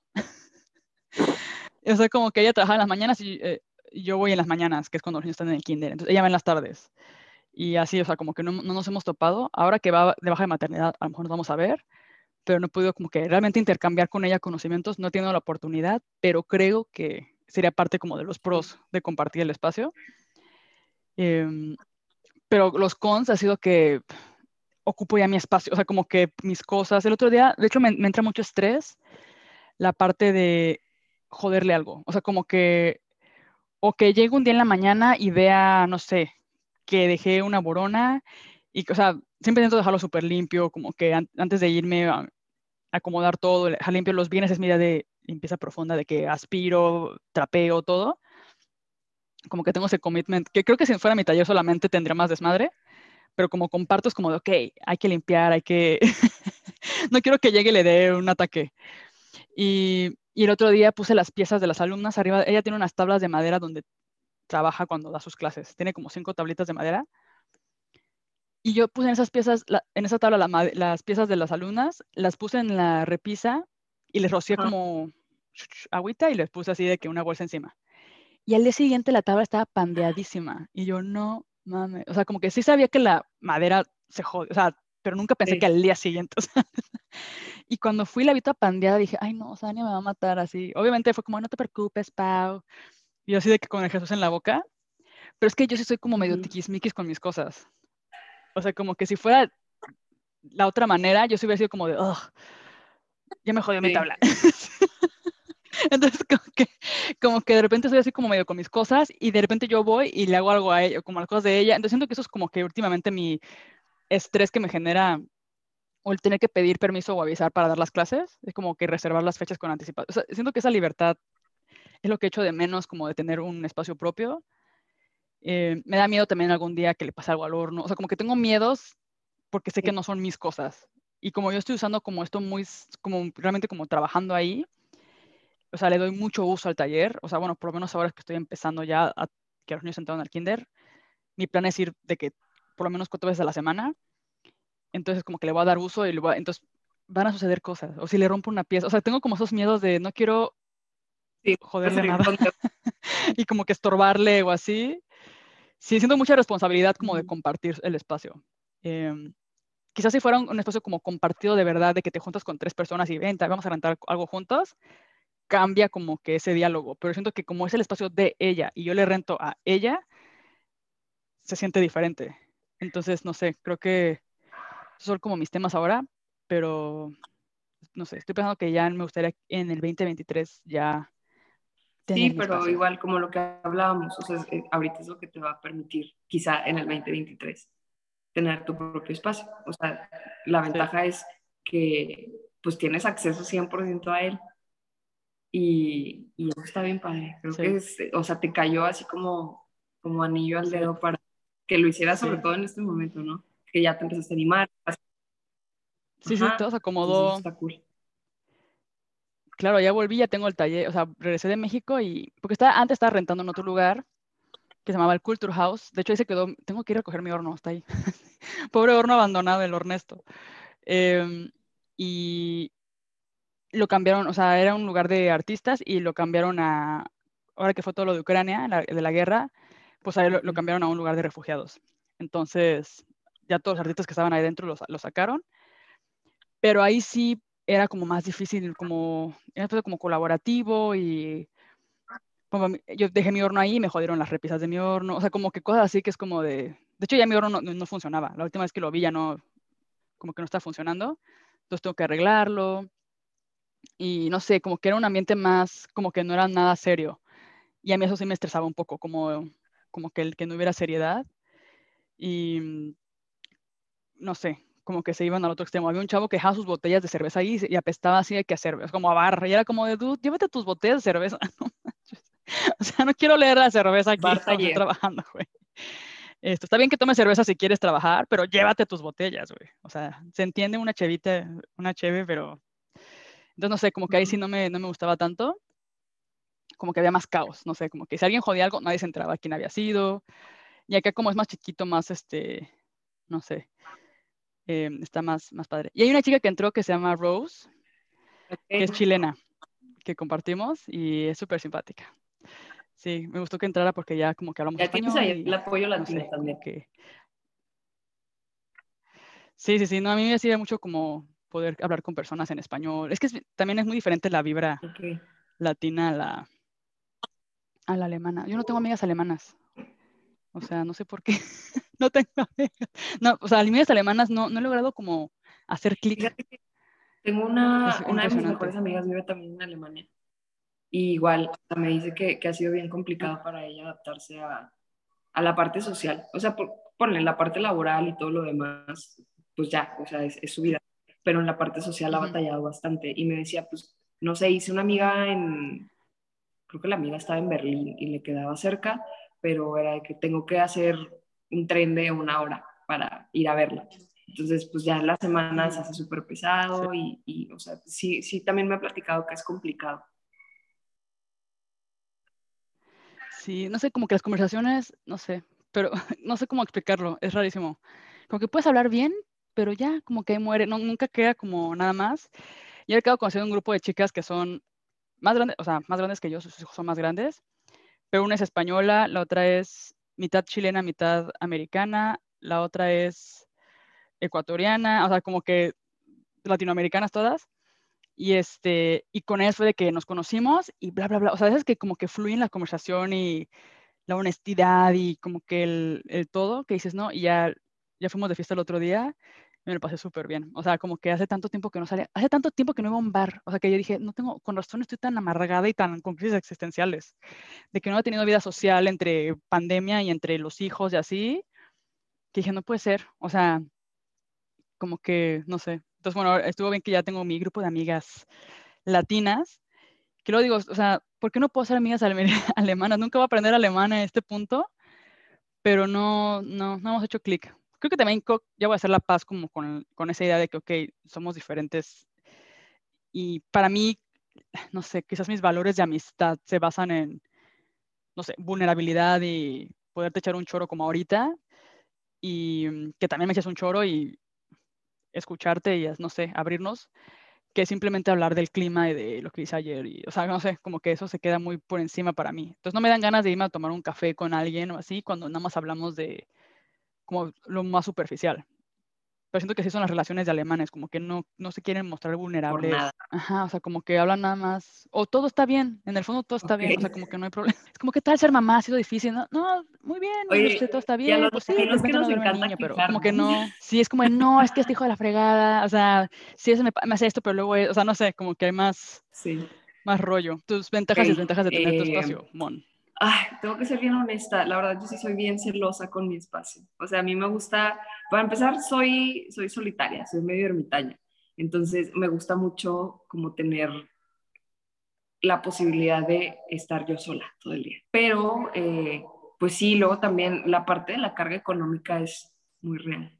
Como el, el saber que depende de ti y que lo tienes que sacar tú esa sí pesa. Yo creo que esa sería como para mí una de las más grandes desventajas, junto con el hecho de cuando estoy sola y llego sin ganas al taller, no hay poder humano que me haga hacer algo. O sea, es empezar a, procrastinar, buscar mil pretextos y ya, o sea, se te fue el día y no avanzaste.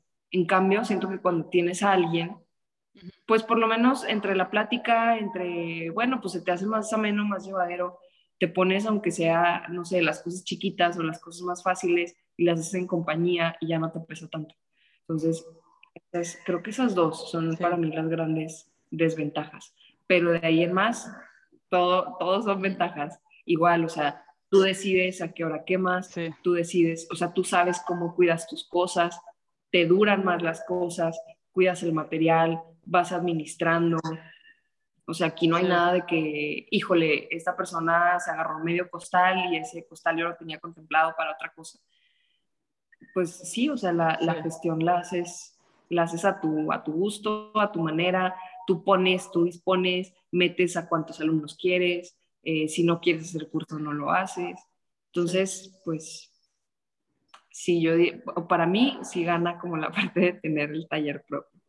Pero yo también tengo que decir que he sido muy afortunada en que la parte de, o sea, del lugar tuve mucha suerte de, en donde está ubicado, las facilidades que me han dado. Eh, igual mis papás me apoyaron un chorro como en la parte de, pues nosotros te financiamos el horno y lo fui construyendo, pues claro, o sea, ha habido trabajo detrás, pero tuve mucho apoyo y, es lo que me dio la posibilidad de disfrutar el lugar que tengo ahorita. Creo que también en parte por eso me gusta compartirlo en términos de clases. O sea, sí me gusta que, que vaya la gente a aprender al taller, porque digo, bueno, pues tengo esto, vamos a, a, retribuirlo un poquito hacia, hacia la gente o que también la gente venga y lo disfrute de cierta forma. Eh, ya como para dejar entrar a alguien trabajar a mi taller en modalidad de taller compartido, ahí sí pongo muchos peros. De hecho, eh, acaba de entrar al taller una practicante y me acuerdo que me escribió y me dijo que, oye, estoy en mi último año de, de diseño industrial, tengo que hacer mis prácticas, me encantaría hacerlo en tu taller. Y para mí de inicio fue así como que, mm, mm, no, no, en mi taller estoy yo sola, no, ¿qué la voy a poner así? Sí, así que, ¿qué la voy a poner así? Pero ya como que también la parte ansiosa y la parte obsesiva empezó a tranquilizarse y dije, bueno, pues, pues en realidad sí necesito ayuda, en realidad podía, o sea, podría ponerla a que me ayude a preparar materiales, a cargar el horno, bla, bla, bla, le puedo ofrecer esto, y, de repente fue así como que, pues sí, o sea, igual y sí, pero sigue siendo bajo una modalidad de... Sí, justo. Tú eres la jefa. Entonces... Eso es lo que yo pensé, digo, no me importaría compartir taller si yo fuera la jefa. O sea, como que estar en control y poner los límites, pero sí, siento que ahorita estoy como más bien del otro lado, que está bien porque no sé, como que pago, es que lo que pago es nada de renta. Entonces, creo que está bien. Eh, todavía no me cobran las horneadas. Yo creo que cuando empiezo a hornear más por, me van a decir como de, oye, eh, creo que la luz subió un tanto por ciento, creo que te toca a ti pagarlo. Pero bueno, se entiende. Em, pero en principio no me ha puesto como límites. Pero sí, yo sí me siento como que limitada. Em, pero sí, si tienes tú el control del taller y todo, está, yo tengo esta idea de que si algún día tengo un taller, me gustaría dar la clase de básicos de cerámica para que entiendan el material, pero después tener como horarios abiertos para que la gente ya pueda, una vez que tomas el curso de básicos de cerámica, ya puedes ir y hacer tus cosas en el taller como dentro de los horarios, ¿no? Como un gimnasio. Eh, y el material lo compran directamente con nosotros. O sea, no les incluye el material las horas ni las horneadas, porque todo va a depender de la cantidad de cosas que produzcan pero que te compren a ti el material porque si empiezan a traer de que su propio material y, o sea, se derrite uno, o sea, como que al final es que sea como la misma base de tanto en materiales como esmaltes y todo, este, y tener como días, agendar las horneadas y cobrar por horneada, de que horno lleno o por plancha, como por... La... ¿Cómo se llama? yo le digo repisas.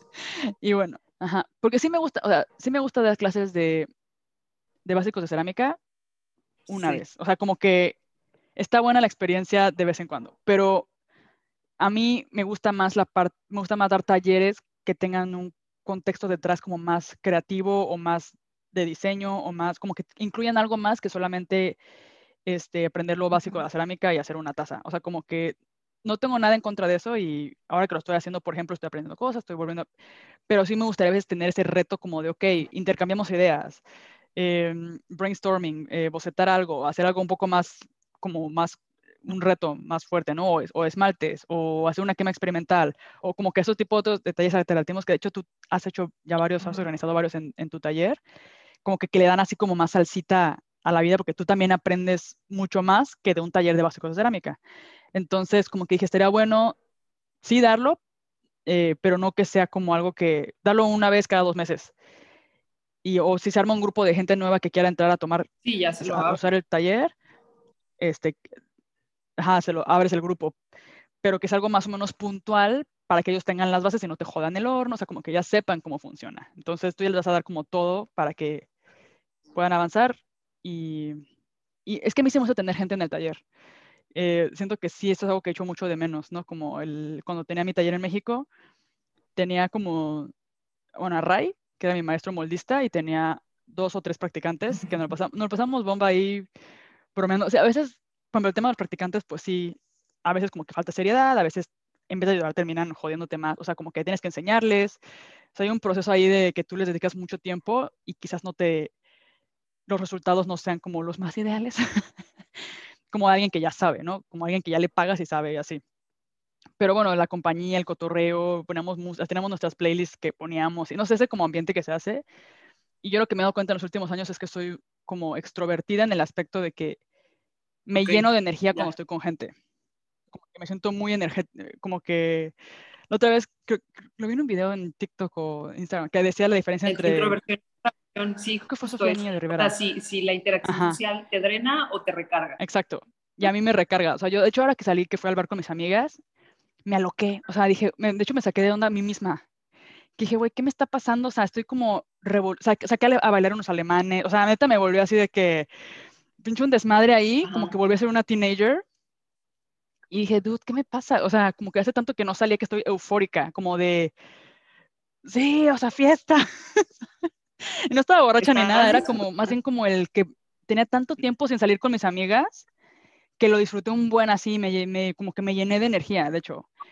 Y fue como, wow, o sea, tengo que hacer esto más seguido, no inventes. O sea, ¿cómo puede ser que lleva tanto tiempo sin ir a un bar y bailar? O sea, como, no sé, a mí me encanta bailar, me encanta, entonces, no sé, como que ahí me, como que te das cuenta como así, me falta el contacto con la gente, o sea, el cotorreo. Y como que creo que por eso me gustaría, si tuviera un taller, si tener gente como alrededor mío, en ciertos horarios, porque también disfruto estar sola, trabajando sola.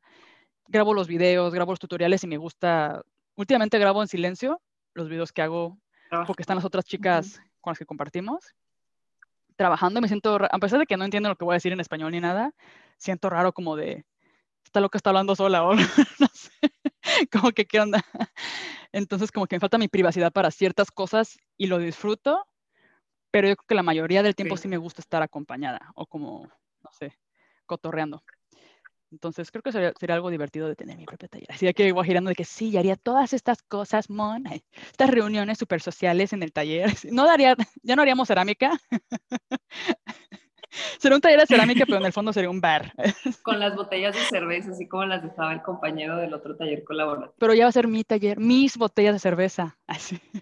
Te, iba, ahorita que estabas platicando de, de, esto, yo la verdad no sé cómo lo hagan en, en, otros talleres. O sea, he tenido poco contacto, por ejemplo, con, o sea, Mariela de Saltillo da clases y más o menos conozco su modalidad, Baja de Monterrey también, pero de muchos otros no sé cómo lo hagan. Y por ejemplo, yo la forma que he encontrado dentro de, los cursos es sí tener como muy medido todo. O sea, no les doy material limitado, sino tienes tanta cantidad de kilos para trabajar durante el mes, porque para mí es importante también tener calculado como cuánto espacio de la quema me voy a llevar, cuánto esmalte me va a ocupar esto, cuánto, o sea, siento que, que luego ya se hace como un desastre, pues, o si alguien hace una pieza que ocupa medio horno, pues bueno, o sea, ya, ya lo vas estableciendo como en el entendido. Si necesitas más material, ah, bueno, pues tiene tal costo, sí. Y a veces sí me da como un poco de inseguridad porque, según tengo entendido en muchos talleres, no se hace así. Pero digo, es que entonces, como, no sé, ¿cómo lo mides? Como que mi mente estructurada empieza como que, no, caos, ¿cómo le vamos a hacer? ¿Cómo vamos a saber cuánto vamos a quemar, cuánto no? Entonces, pues a mí me ha funcionado de esta manera. Y también la otra cosa de, los básicos. Yo siento que está padre porque ahí el enfoque lo decides tú. Entonces, a mí sí me gusta hacer esta cosa de, eh, claro, la gente que llega muchas veces llega con la idea de, pues, una taza o pues un plato. Pero ahí está, ahí es donde juega el papel el maestro, que creo que muchas veces subestimamos. Entonces, a mí me gusta proponerles como, o sea, sí, claro que podemos hacer una taza, si tú quieres hacer una taza, está increíble y la vamos a hacer, pero esta técnica también te puede servir, mira, puedes hacer, por ejemplo, en pellizco, no sé, vamos a hacer como muchos cuenquitos pellizcados y luego los puedes unir en una composición y esto se convierte ya en una pieza para pared o también el mes pasado lo que hice fue que hablé con esta colega que te digo que está aquí en Torreón también, ella no da clases, entonces le dije, ¿sabes qué, Dorne? Me gustaría un chorro que vinieras y a los chicos que tengo en, la clase les platicabas de tu trabajo, o sea, enséñanos tu portafolio, platícanos de tu proceso, platícanos de, de dónde has estado, qué has hecho. Y estuvo bien padre porque todos se quedaron así como que, wow, o sea, yo pensaba en, en función de tazas, vasos y platos y ahorita viene esta persona y me está diciendo que ella con placas hace formas que asemejan arrecifes, o ella con esto se inspira y crea este, figuras que son como microorganismos. Entonces, ahí ya les abres una puerta más a concebir la cerámica como algo más que una taza y un plato. Y eso siento que, que está, o sea, lo enriquece un chorro, pues también ahí les empieza a despertar la curiosidad y la creatividad como, bueno, igual empecé haciendo un cilindro, pero este cilindro, ¿cómo lo puedo transformar para que no se quede en el cilindro? y, pues también ese es el enfoque que trato de darle mucho al taller, que no sea solo como el taller básico, pues. Sí, para mí, ahora que di esta primera clase, armé mi presentación, o sea, porque para mí los de cerámica, lo que enseño es como literalmente qué es cerámica, porque cuando yo llegué a ir a clases como que ni siquiera sabía que, como que había que hornear sancocho y hornear esmalte. O sea, la primera vez que fue lo de la cerámica no, no me explicaron cómo funciona el proceso, ¿no? Entonces yo lo que hago es dar una presentación que dura 10 minutos, o sea, no es una presentación, o sea, porque la gente no quiere ir a ver una presentación, pero sí donde les enseño cómo, cómo funciona el proceso, qué es cerámica, como lo de las arcillas, bla, bla, porque mucha gente es como de, ah, esto es cerámica, esto es cerámica, y no entienden que es el arte de, o sea, como, como que al final es, la porcelana también es cerámica, la terracota también es cerámica, la, el grés también es cerámica, ¿no? es dentro de la misma familia. Entonces, como que explicarles eso para que lo entiendan. Y luego ya les explico las primeras tres técnicas, o sea, la de la bola, la del churro y la de las placas. Y, hice toda esta presentación y básicamente yo lo que les quiero dar en mi cabeza, que normalmente yo daba talleres a diseñadores, como con, o sea, chavos con background de diseño. Entonces, normalmente ellos ya traen una idea de lo que quieren hacer o saben de que, ah, ok, son estas técnicas, entonces ya tengo las herramientas para traducir mi idea a algo, ¿no? pero el mercado, o sea, la gente, los no que ahora, que, con eso. que son como personas que trabajan, exacto, son personas que salen de su trabajo y que lo que quieren es tener contacto con el material. Entonces, cuando terminé la presentación fue como, ok, el mundo de posibilidades es de ustedes. Se me quedaban viendo con cara de, ¿y qué hacemos ahora, güey? Y yo, bueno, ¿qué quieren hacer? Y fue como, bueno, pues una taza, ¿no? Y vieron unas tazas que tenía Yania. Fue como algo como eso, algo como eso, como que literal lo que estaba ahí enfrente. Y fue como, ok, entonces ahí como que empecé a rayar y dije, ok, eh, la regué yo como maestra, que no les puse como límites, o como que me sentí, en ese momento me sentí como rarísima, como de, no están, como que están trabadas. Y como no hicieron, como yo sabía que no, ellas no buscaban de que un ejercicio como de creatividad, concepto, brainstorming, diseño, o sea, que era lo que normalmente hacía yo en mis otros talleres, fue como, ok, no nos podemos enrollar una hora aquí para sacar qué quieren hacer, que sea algo wow. O sea, a ellos no les importa, no quieren hacer la pieza de exhibición. O sea, ellos lo que quieren es una taza para regalársela a su esposo o para tener ese recuerdo de algo hecho por ellas en sus manos. Entonces, ahí me cayó el 20 de que lo que hice ahora, que son los nuevos talleres, duran nada más dos días, que es un día de modelado y un día de esmaltado. Em, y son con temáticas porque para, bueno, lo que me di cuenta es que la gente que va a venir a mis talleres no es gente que realmente le interese la cerámica. De hecho, nada más van a ir a este taller y ya no van a volver. Entonces, lo que hago es que se vayan con algo. Esa es como la, la mentalidad. Entonces, tengo el taller de Cups and Pots, ¿no? Que es tazas y macetas. Y luego está el taller de mini escultura. Y luego otro taller que es de jarrones. Y luego uno que se llama como cerámica, como cerámica libre, que puse cerámica libre literal en alemán, que es como Freie Ceramic, y suena como que cerámica gratis. O sea, me dice mi marido como de, no, no es cerámica, cerámica gratis. Y le digo, no, cerámica libre, como de que puedes llegar y hacer lo que tú quieras. O sea, como que es un taller más abierto. Y fue como, no, no, está mal. Es... Entonces lo, lo, llamé como cerámica creativa. Ya no me acuerdo qué le puse a ese grupo. Este, entonces como que lo que hice es eso, como dos días, temáticas específicas. Y uno de Navidad, que es el de regalo navideño y ya está, o sea, como que ya lo organicé todo de aquí hasta diciembre.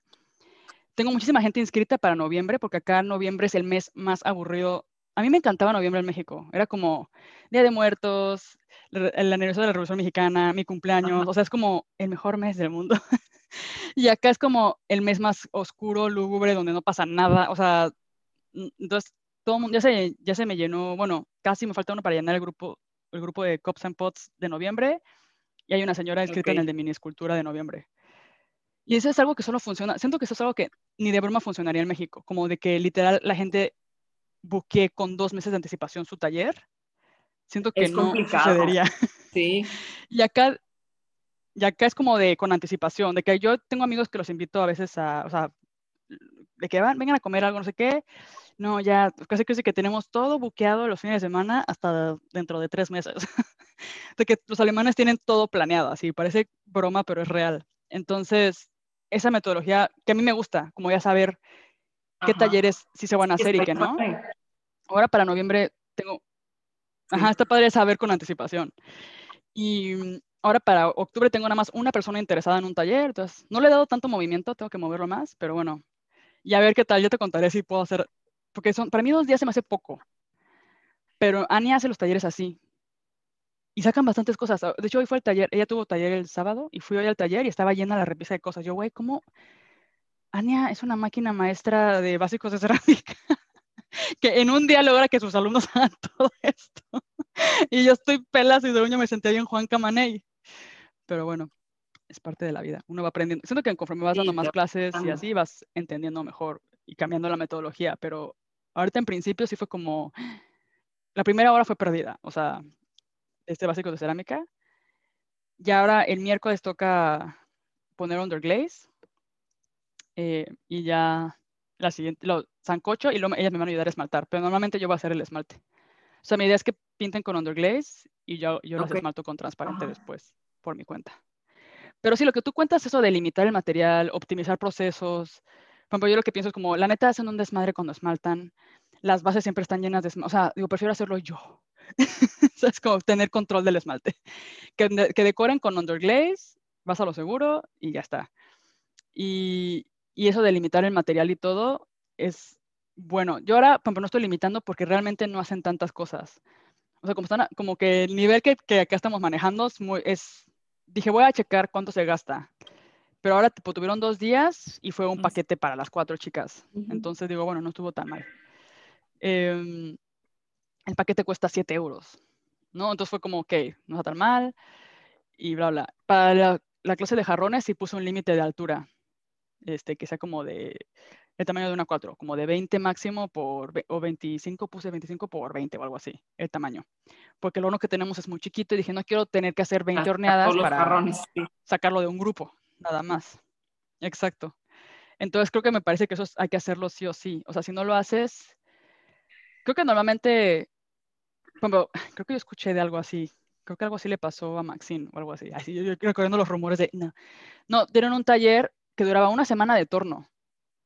Ya Y la gente sacó piezas a lo loco. O sea, era gente que ya sabía tornear y fueron, creo que, creo que fue este, ¿cómo se llama? Se me fue el nombre, lo entrevisté. Ay, Tengo la cabeza últimamente. se me acaba de ir el nombre también. Juan Ortiz. Juan Ortiz. Dios, qué mal mi cabeza. Fue con, con Juan Ortiz. Entonces eran personas que ya sabían tornear desde antes. Van con Juan Ortiz, tienen material a su disposición, tienen tornos a su disposición, inspiración, o sea, colaboración, o sea, no, pues salieron piezas, un buen de piezas. Entonces creo que sí, este, estuvo heavy. o sea, tuvieron que hacer varias horneadas, o sea, como que al final sí se salió como del budget que tenía. Em, porque claro, cuando uno está aprendiendo a tornear, pues de hecho las primeras tres, cuatro piezas no salen. Pero cuando ya sabes, y te ponen ahí con un máster pues, que te ayuda a que salgan todavía mejor y te da todos los tips del mundo, pues ya valiste que eso, ya hiciste 20 mil. Entonces, bueno, creo que es bueno tener un límite. Y ya, pues si quieres extra, pues pagas extra. Yo fui a un taller con Martin Gore acá que me cobró la quema, me o sea, tuvo caro el taller, fueron 300 euros del taller, más aparte hospedaje, más aparte ir allá, duró, era un taller de dos días, o sea, tipo la tarde de un viernes, todo el sábado y la mañana del domingo. Después de que dos días completos y te cobraba el, el paquete de, o sea, tú, tú, dependiendo del tamaño de tu pieza, sacabas X cantidad de paquetes y al final tienes que guardar las bolsas y él contaba las bolsas y, era como tanto de material. Y aparte 50 euros de la quema. O sea, toda parte. O sea, me salió carísimo. Es el unito que hice. O sea, que este lo Hermoso. Sí. Pero si lo quisiera. sí. lo tenía que vender en 3 mil euros solamente porque a mí me salió como en mil hacerlo. Nada, cierto, fueron como 500 euros. O, más por el hospedaje y todo eso, así como unos 600 euros en hacerlo, por así decirlo. Y en ese momento no lo tomé en cuenta. O sea, fue como de, ah, sí, 300. Pero luego, de hecho, me sacó de onda que me cobrara porque no sabía, no sé, no recuerdo haber leído las letras pequeñas de él. No incluye material ni horneada. Normalmente te incluye todo eso. Entonces, cuando llegué ahí, dijo eso de que no, cada paquete, no sé qué, fue como de, oh, shit, ok. Y luego como de, ok, este, y fue tanto de la horneada, ya que, ya que fue a recoger mi pieza, me dijo como de, ah, sí, tanto de la horneada. Y yo, no, pues te transfiero. no, no preparada. no venía preparada para pagar tanto dinero. Pero bueno, sí aprendí mucho, la verdad, estuvo bueno, estuvo bien la experiencia. Y ahorita yo sí tengo esa inquietud de pasearme, o sea, de, de, darme una vuelta a Guadalajara, de darme una vuelta a México, como para ver cómo lo manejan en varios talleres y decir, ah, ok, eso me gusta, eso lo voy a implementar, esto me hace falta. Y, o sea, pues irlo verificando. Porque también, o sea, te vas topando con situaciones y, y ya en base a eso te vas protegiendo. Por ejemplo, yo tuve que hacer un reglamento o sea, tengo un reglamento al inicio. Diez minutos antes de que se acabe la clase, limpiar tu lugar, ¿verdad? Por ejemplo, lo, de las faltas. Lo de las faltas es, te hace un caos. O sea, digo, lo entiendo y sobre todo en, meses pasados que todavía está un poquito más fuerte la cuestión del COVID. Si era así como que, a ver, si te enfermas, claro que te voy a reponer la clase, pero te repongo una, una de las cuatro sesiones. Si vienes a dos y quieres que te reponga las dos, pues a mí ya me ocupas un lugar del próximo ciclo de cursos que yo ya no puedo vender. O sea, también es como, pues sí, al final de cuentas es tu fuente de ingreso y, y tienes que, que, protegerla y poner estos lineamientos o lo de esta cosa de, de, la cantidad de material o que no se puede sacar material del taller o que, este, no sé qué otra cosa les puse por ahí la recogida de las piezas, esa es otra, porque luego hay gente que te deja abandonar las piezas, no sé, seis meses, un año, y de repente te hablan y, oye, ¿tienes mi pieza todavía? Y yo, híjole, no sé. O sea, debe de estar ahí, pero, pero pues son piezas que se van quedando arrumbadas, que te ocupan espacio del taller y, y todo eso. O sea, vas, tú sola vas detectando ciertas cosas en las que dices, ok, esto lo tengo que meter al reglamento para que, pues, también vaya entendiendo cómo es que funciona. Yo sí es como una mesa le retenemos las, un mes le retenemos las piezas y no, bye. O dos meses de que si tienes espacio de sobra, pero es que ahorita, por momentos tenemos una repisa mini que ya entre las clases de Ania y mis clases ya está llena. Entonces, como de no, o sea, pero aquí sí, siento que si algún día vuelvo a México, sí me va a dar un choque cultural de repente otra vez volver a, a dar clases allá o volver a adaptarme. De hecho, ya me pasa a veces que tengo como cosas que digo, no, o sea, ¿por qué la gente no llega no sé, de qué vamos a cenar y me dejan esperando ahí una hora, güey. Y yo en el restaurante sola. yo, dudes, no mamen. No, ya, ya estoy saliendo, ya estoy saliendo. Es como, güey, dime la verdad.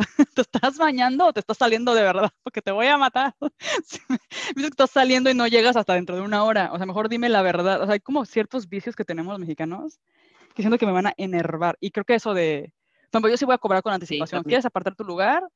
50% de anticipación y 50% durante el taller, porque al final tampoco me fío mucho de que me lo pagues. O sea, de que ya no llegué y ya te partí tu lugar y, o sea, ya perdí a otros que pudieron haber entrado porque a ti de repente te salió no venir, pues no, sorry. O sea, quieres tu lugar, lo apartas y ya no hay devolución. O sea, como que uno se tiene que ponerse rudo.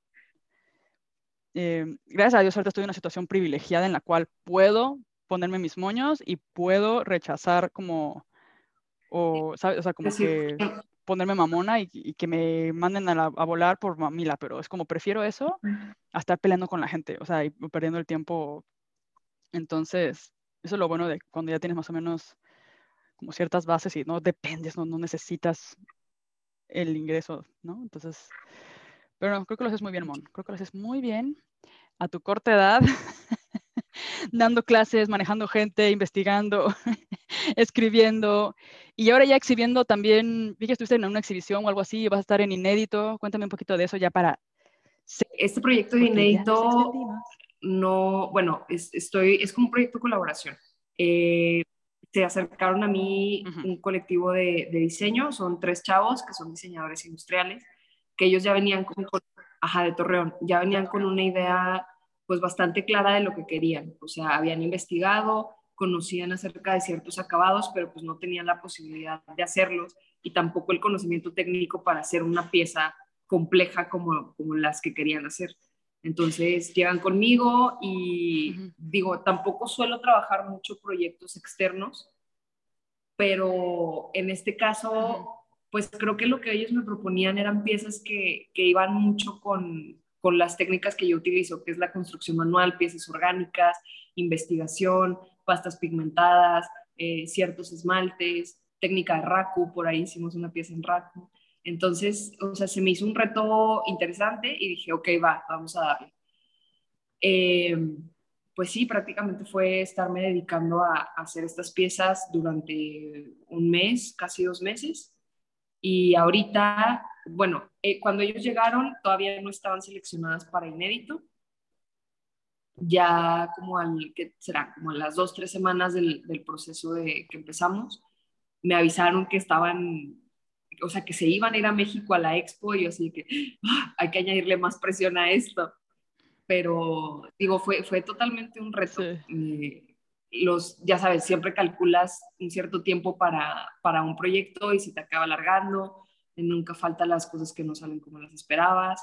Eh, hubo una pieza que de plano todita en el horno salió quebrada, entonces pues ni modo a repetirla. Y al final pues yo aprendí, aprendí también acerca del trabajo de piezas en formatos más grandes, aprendí acerca de ciertas investigaciones que no había trabajado, como esmaltes mates. Eh, la pieza que hicimos en Raku era una pieza grande, yo creo que medía, como 50, pues, 60 centímetros de alto por otros 30, 40 de ancho. Y fue también viajar a Saltillo para que un maestro, pues buenísimo en, Raku y en más alternativas me ayudara. Y, y pues estos chavos también como súper comprensivos en la parte de los tiempos, eh, en la parte de, de saber que muchas veces el resultado no es como lo esperabas, en el sentido obviamente de que pues igual y en Raku tú esperabas que la pieza saliera toda color cobre y no salió toda color cobre, pero, el resultado igual estuvo increíble aunque no sea lo esperado. Entonces creo que hicimos ahí buena mancuerna. Creo que se quedaron contentos y la verdad es que pues el planteamiento de las piezas, el concepto, eh, el diseño ya estaba ahí, o sea, estaba muy chido de inicio. Yo lo, lo que hice fue materializar su idea, traerla a la vida con las herramientas que yo tengo. Y pues sí, en octubre van a estar ahí expuestas. Todavía no las, las pueden enseñar por lo mismo, porque tienen que, que ser vistas por primera vez en inédito, exactamente, ser inéditas pero yo espero que ya una vez lanzadas ya las estemos compartiendo para que las vean. ¿Y entre amadas también estuvo en una exhibición ahí en Torreón o...? Sí, estuvo en una exhibición que hicimos de cerámica en el desierto. Esta fue una iniciativa que vino de Saltillo. Eh, hicieron un congreso de cerámica internacional por allá, estuvo bien padre. Y eh, una exposición que montaron ellos allá, juntaron a, a, ceramistas del norte, de Monterrey, Saltillo, Torreón, este, no sé si Durango, y de algunos otros lados. Y la mandaron para acá, entonces estuvo un ratito aquí, estuvo una semana expuesta. Y pues sí, o sea, también recibí muchas, muchas buenas retroalimentaciones acerca de, las piezas. Y, y, pues ya, eso fue. Ay, qué chido esa unión como de, del norte. Justo cuando entrevisté a, Diego Valle, se decía como de no se olviden del norte. O sea, como que sí está chido Oaxaca, sí, está chido México, pero también en el norte están sucediendo cosas chidas y creo que, que está joven todavía. Bueno, lo que se hace en Chihuahua tiene miles de, de años, pero, pero bueno, lo que voy es que sí, el movimiento está joven y fresco, pero creo que estás en un buen momento porque va a despegar y tú ya estás ahí metida. Sí, ahí estamos. Pionera. Entonces, Sí, ahí, está en varios y está bueno. Está muy bueno. Pues, Mon, muchísimas gracias por estar aquí. Creo que ya me pasé de tu. De, ya, va, ya, va, a estar la super... Ya hay muchísimas Ya va a estar lleno. No, lo disfruté mucho. Vale la pena, vale la pena. No. Sí.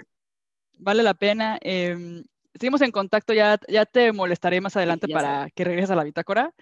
Pero tengo todavía que, que tenerlo todo muy claro con la bitácora también, Mon. O sea. no, no es cierto. Eh, más bien dejar fluir la bitácora, pero bueno, si algún día quieres, ya sabes, el blog ahí está. No, nunca cerré eh, la web ni nada, y la, porque dije, esta información no quiero que, ah, ya no puedo pagar, o sea, ahí sigue. Em, también vamos a reabrir el Patreon porque yo justo, eso es un dato curioso, pero traigo la cabeza fatal los últimos meses y ya ni me acordaba de la contraseña de la bitácora cerámica no sé qué, yo no la tenía, se me salió, no sé qué pasó, y hoy entré para justamente retomar todo, el Zoom y todo, y tenía un mail de una chica que preguntaba por la clase de. Ah. Y tengo que contestarle, pero digo, bueno, tengo que abrir, reabrir el Patreon o algo así. Este, porque ahí están esos talleres que hicimos, que, bueno, para los que no sepan, Mon. Em, Jenny. Y Jenny, ajá, Moni y Jenny hicieron un taller de arteterapia para la bitácora cerámica, era un taller online. Y bueno, la idea que teníamos con los talleres online era que se inscribía un grupo de gente, era con un donativo voluntario y las grabaciones se quedaban este, en el Patreon y la gente pudiera tener acceso a ellas si forman parte de la comunidad de Patreon, que aparte, bueno, queremos también ofrecer otro tipo de cosas dentro de la comunidad, otro tipo de oportunidades, pero bueno, por ahora está, sigue siendo como una idea. Pero bueno, estos talleres siguen ahí en el Patreon y sería una pena como que, que se perdieran en el limbo. Entonces vamos a reabrir el, reabrir el Patreon. Tengo que pensar con qué estrategia. pero, pero sí. Sí, o sea, no, no súper cerrada la estrategia, pero tener una idea de hacia dónde va, porque siento que esa es la, la delgada línea, ¿no? Entre el, Sí, ok, déjate fluir, todo. pero Sí. no tanto. Exacto, como que tienes que tener una, como una idea, por lo menos, de hacia dónde va la cosa. Y bueno, con la bitácora cerámica, este, pues sí, igual tengo que darle un poquito de vueltas, pero poquitas vueltas, no, no irme por, los, por las lianas como, como me fue hace rato. De qué figurativo, abstracto, ¿quién soy? Eh, ¿Cómo se llama? Artista comercial, artista de galería, artista... Ay, no, Dios mío, estoy bien loca. De repente, voy a escuchar este podcast después y voy a decir, Dios, estoy zafada de la cabeza. estoy- tengo, tengo que ir a terapia, pero más bien a un manicomio. Yo sí siento que puede ser todo. Pero bueno, No te preocupes. me Yo sí encanta siento que puede ser todo. yo también siento que, que debe de haber ahí, siento que estamos en una nueva etapa también, o sea, como que ya las redes sociales, ya los artistas de, como de estudio, por así decirlo, como los artistas que ya eso ya está siendo medio obsoleto, o sea, estamos en una nueva era en la cual compartir, o sea, tener una comunidad, compartir todo eso también es importante porque tienes las herramientas, entonces, y bueno, yo, para mí es algo necesario, ¿no? Como la parte de, de esto, o sea, de platicar con otros artistas, de compartir procesos, de de enseñar, creo que eso no lo voy a dejar de hacer, por más artista contemporánea que quiera ser. O sea, siento que, que a veces, no sé, a veces pareciera que si quieres ser un artista de, de galería o artista contemporáneo, cerrado, debes de y, Sí. ajá, y ser muy... Exacto, o sea, como que nadie me entiende, nadie sabe qué estoy haciendo todo el día. y, y la verdad es que siento que se puede lograr ese balance entre el, un mundo y el otro. Por eso me estaba partiendo la cabeza intentando descifrar el cómo, pero digo, no, hasta que no lo, o sea, haciendo, haciendo se va, se va a decidir. Y si no sale, pues que no salga, o sea, al final, o si de repente decidir, como dices, si de repente ya no quieres ser ceramista, ya no quieres ser artista, pues no importa, ya hiciste, ¿no? O sea, ya probaste, ya El camino es el importante. La- el destino, pues ya veremos si llegamos. el proceso. Enjoy the process. Me lo voy a tatuar así, enjoy the process. Ok, Mon, pues suerte en el Gracias. súper. Que tengas un buen domingo. Yo también ya me voy aquí a ordenar un poco la casa porque dentro de nada llega la familia y, y me miro a ver como, ¿qué hiciste todo el día? Y yo, yo tuve una crisis existencial, estuve reflexionando sobre quién soy, ¿ok? Pues gracias a ti Pero también, bueno. Pau. Muchísimas gracias por el espacio. Seguimos platicando y pues también disfruta tu fin y suerte con todo lo que estés emprendiendo ahorita. Vas a ver que va a llegar al súper buen camino. Sí, pueden encontrar a Mon en arroba mm.cerámica en Instagram. Y, No, mmcerámica.com. sí, exacto. Bye, Pau. Un abrazo. Bueno, Mon, chao. Muchas gracias por escucharnos y por llegar hasta el final. Siempre nos alargamos con los episodios. La verdad, yo siempre digo que los voy a hacer un poco más cortos, pero siempre me enrollo, nos enrollamos, nos... Yo también me terapeo ahí. eh, espero que no, no sea un problema. Y pues nada, avisarles que pueden apoyarnos eh, con Patreon. Vamos a reabrir nuestro Patreon de la Bitácora Cerámica. Eh, Patreon es una comunidad donde por una pequeña aportación mensual eh, pueden tener acceso a contenido exclusivo. En este caso ahora tenemos unos cursos online que estuvimos impartiendo eh, poco antes del- de la pausa que me tomé de mi baja de maternidad de más de un año.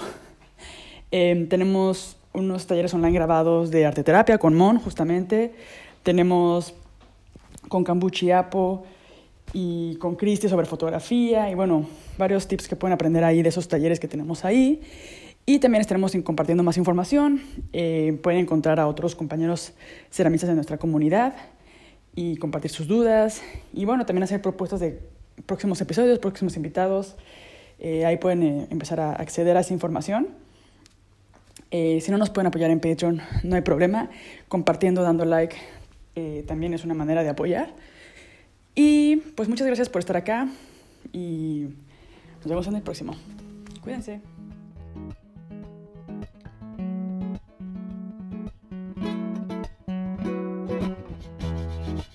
Muchas gracias por escucharnos. Recuerda que puedes encontrar más información en bitácoracerámica.org. Para novedades e inspiración nos puedes seguir en arroba bitácora cerámica en Instagram. Y si te está gustando este proyecto, no olvides compartirlo, darle like, suscribirte o dejarnos un comentario.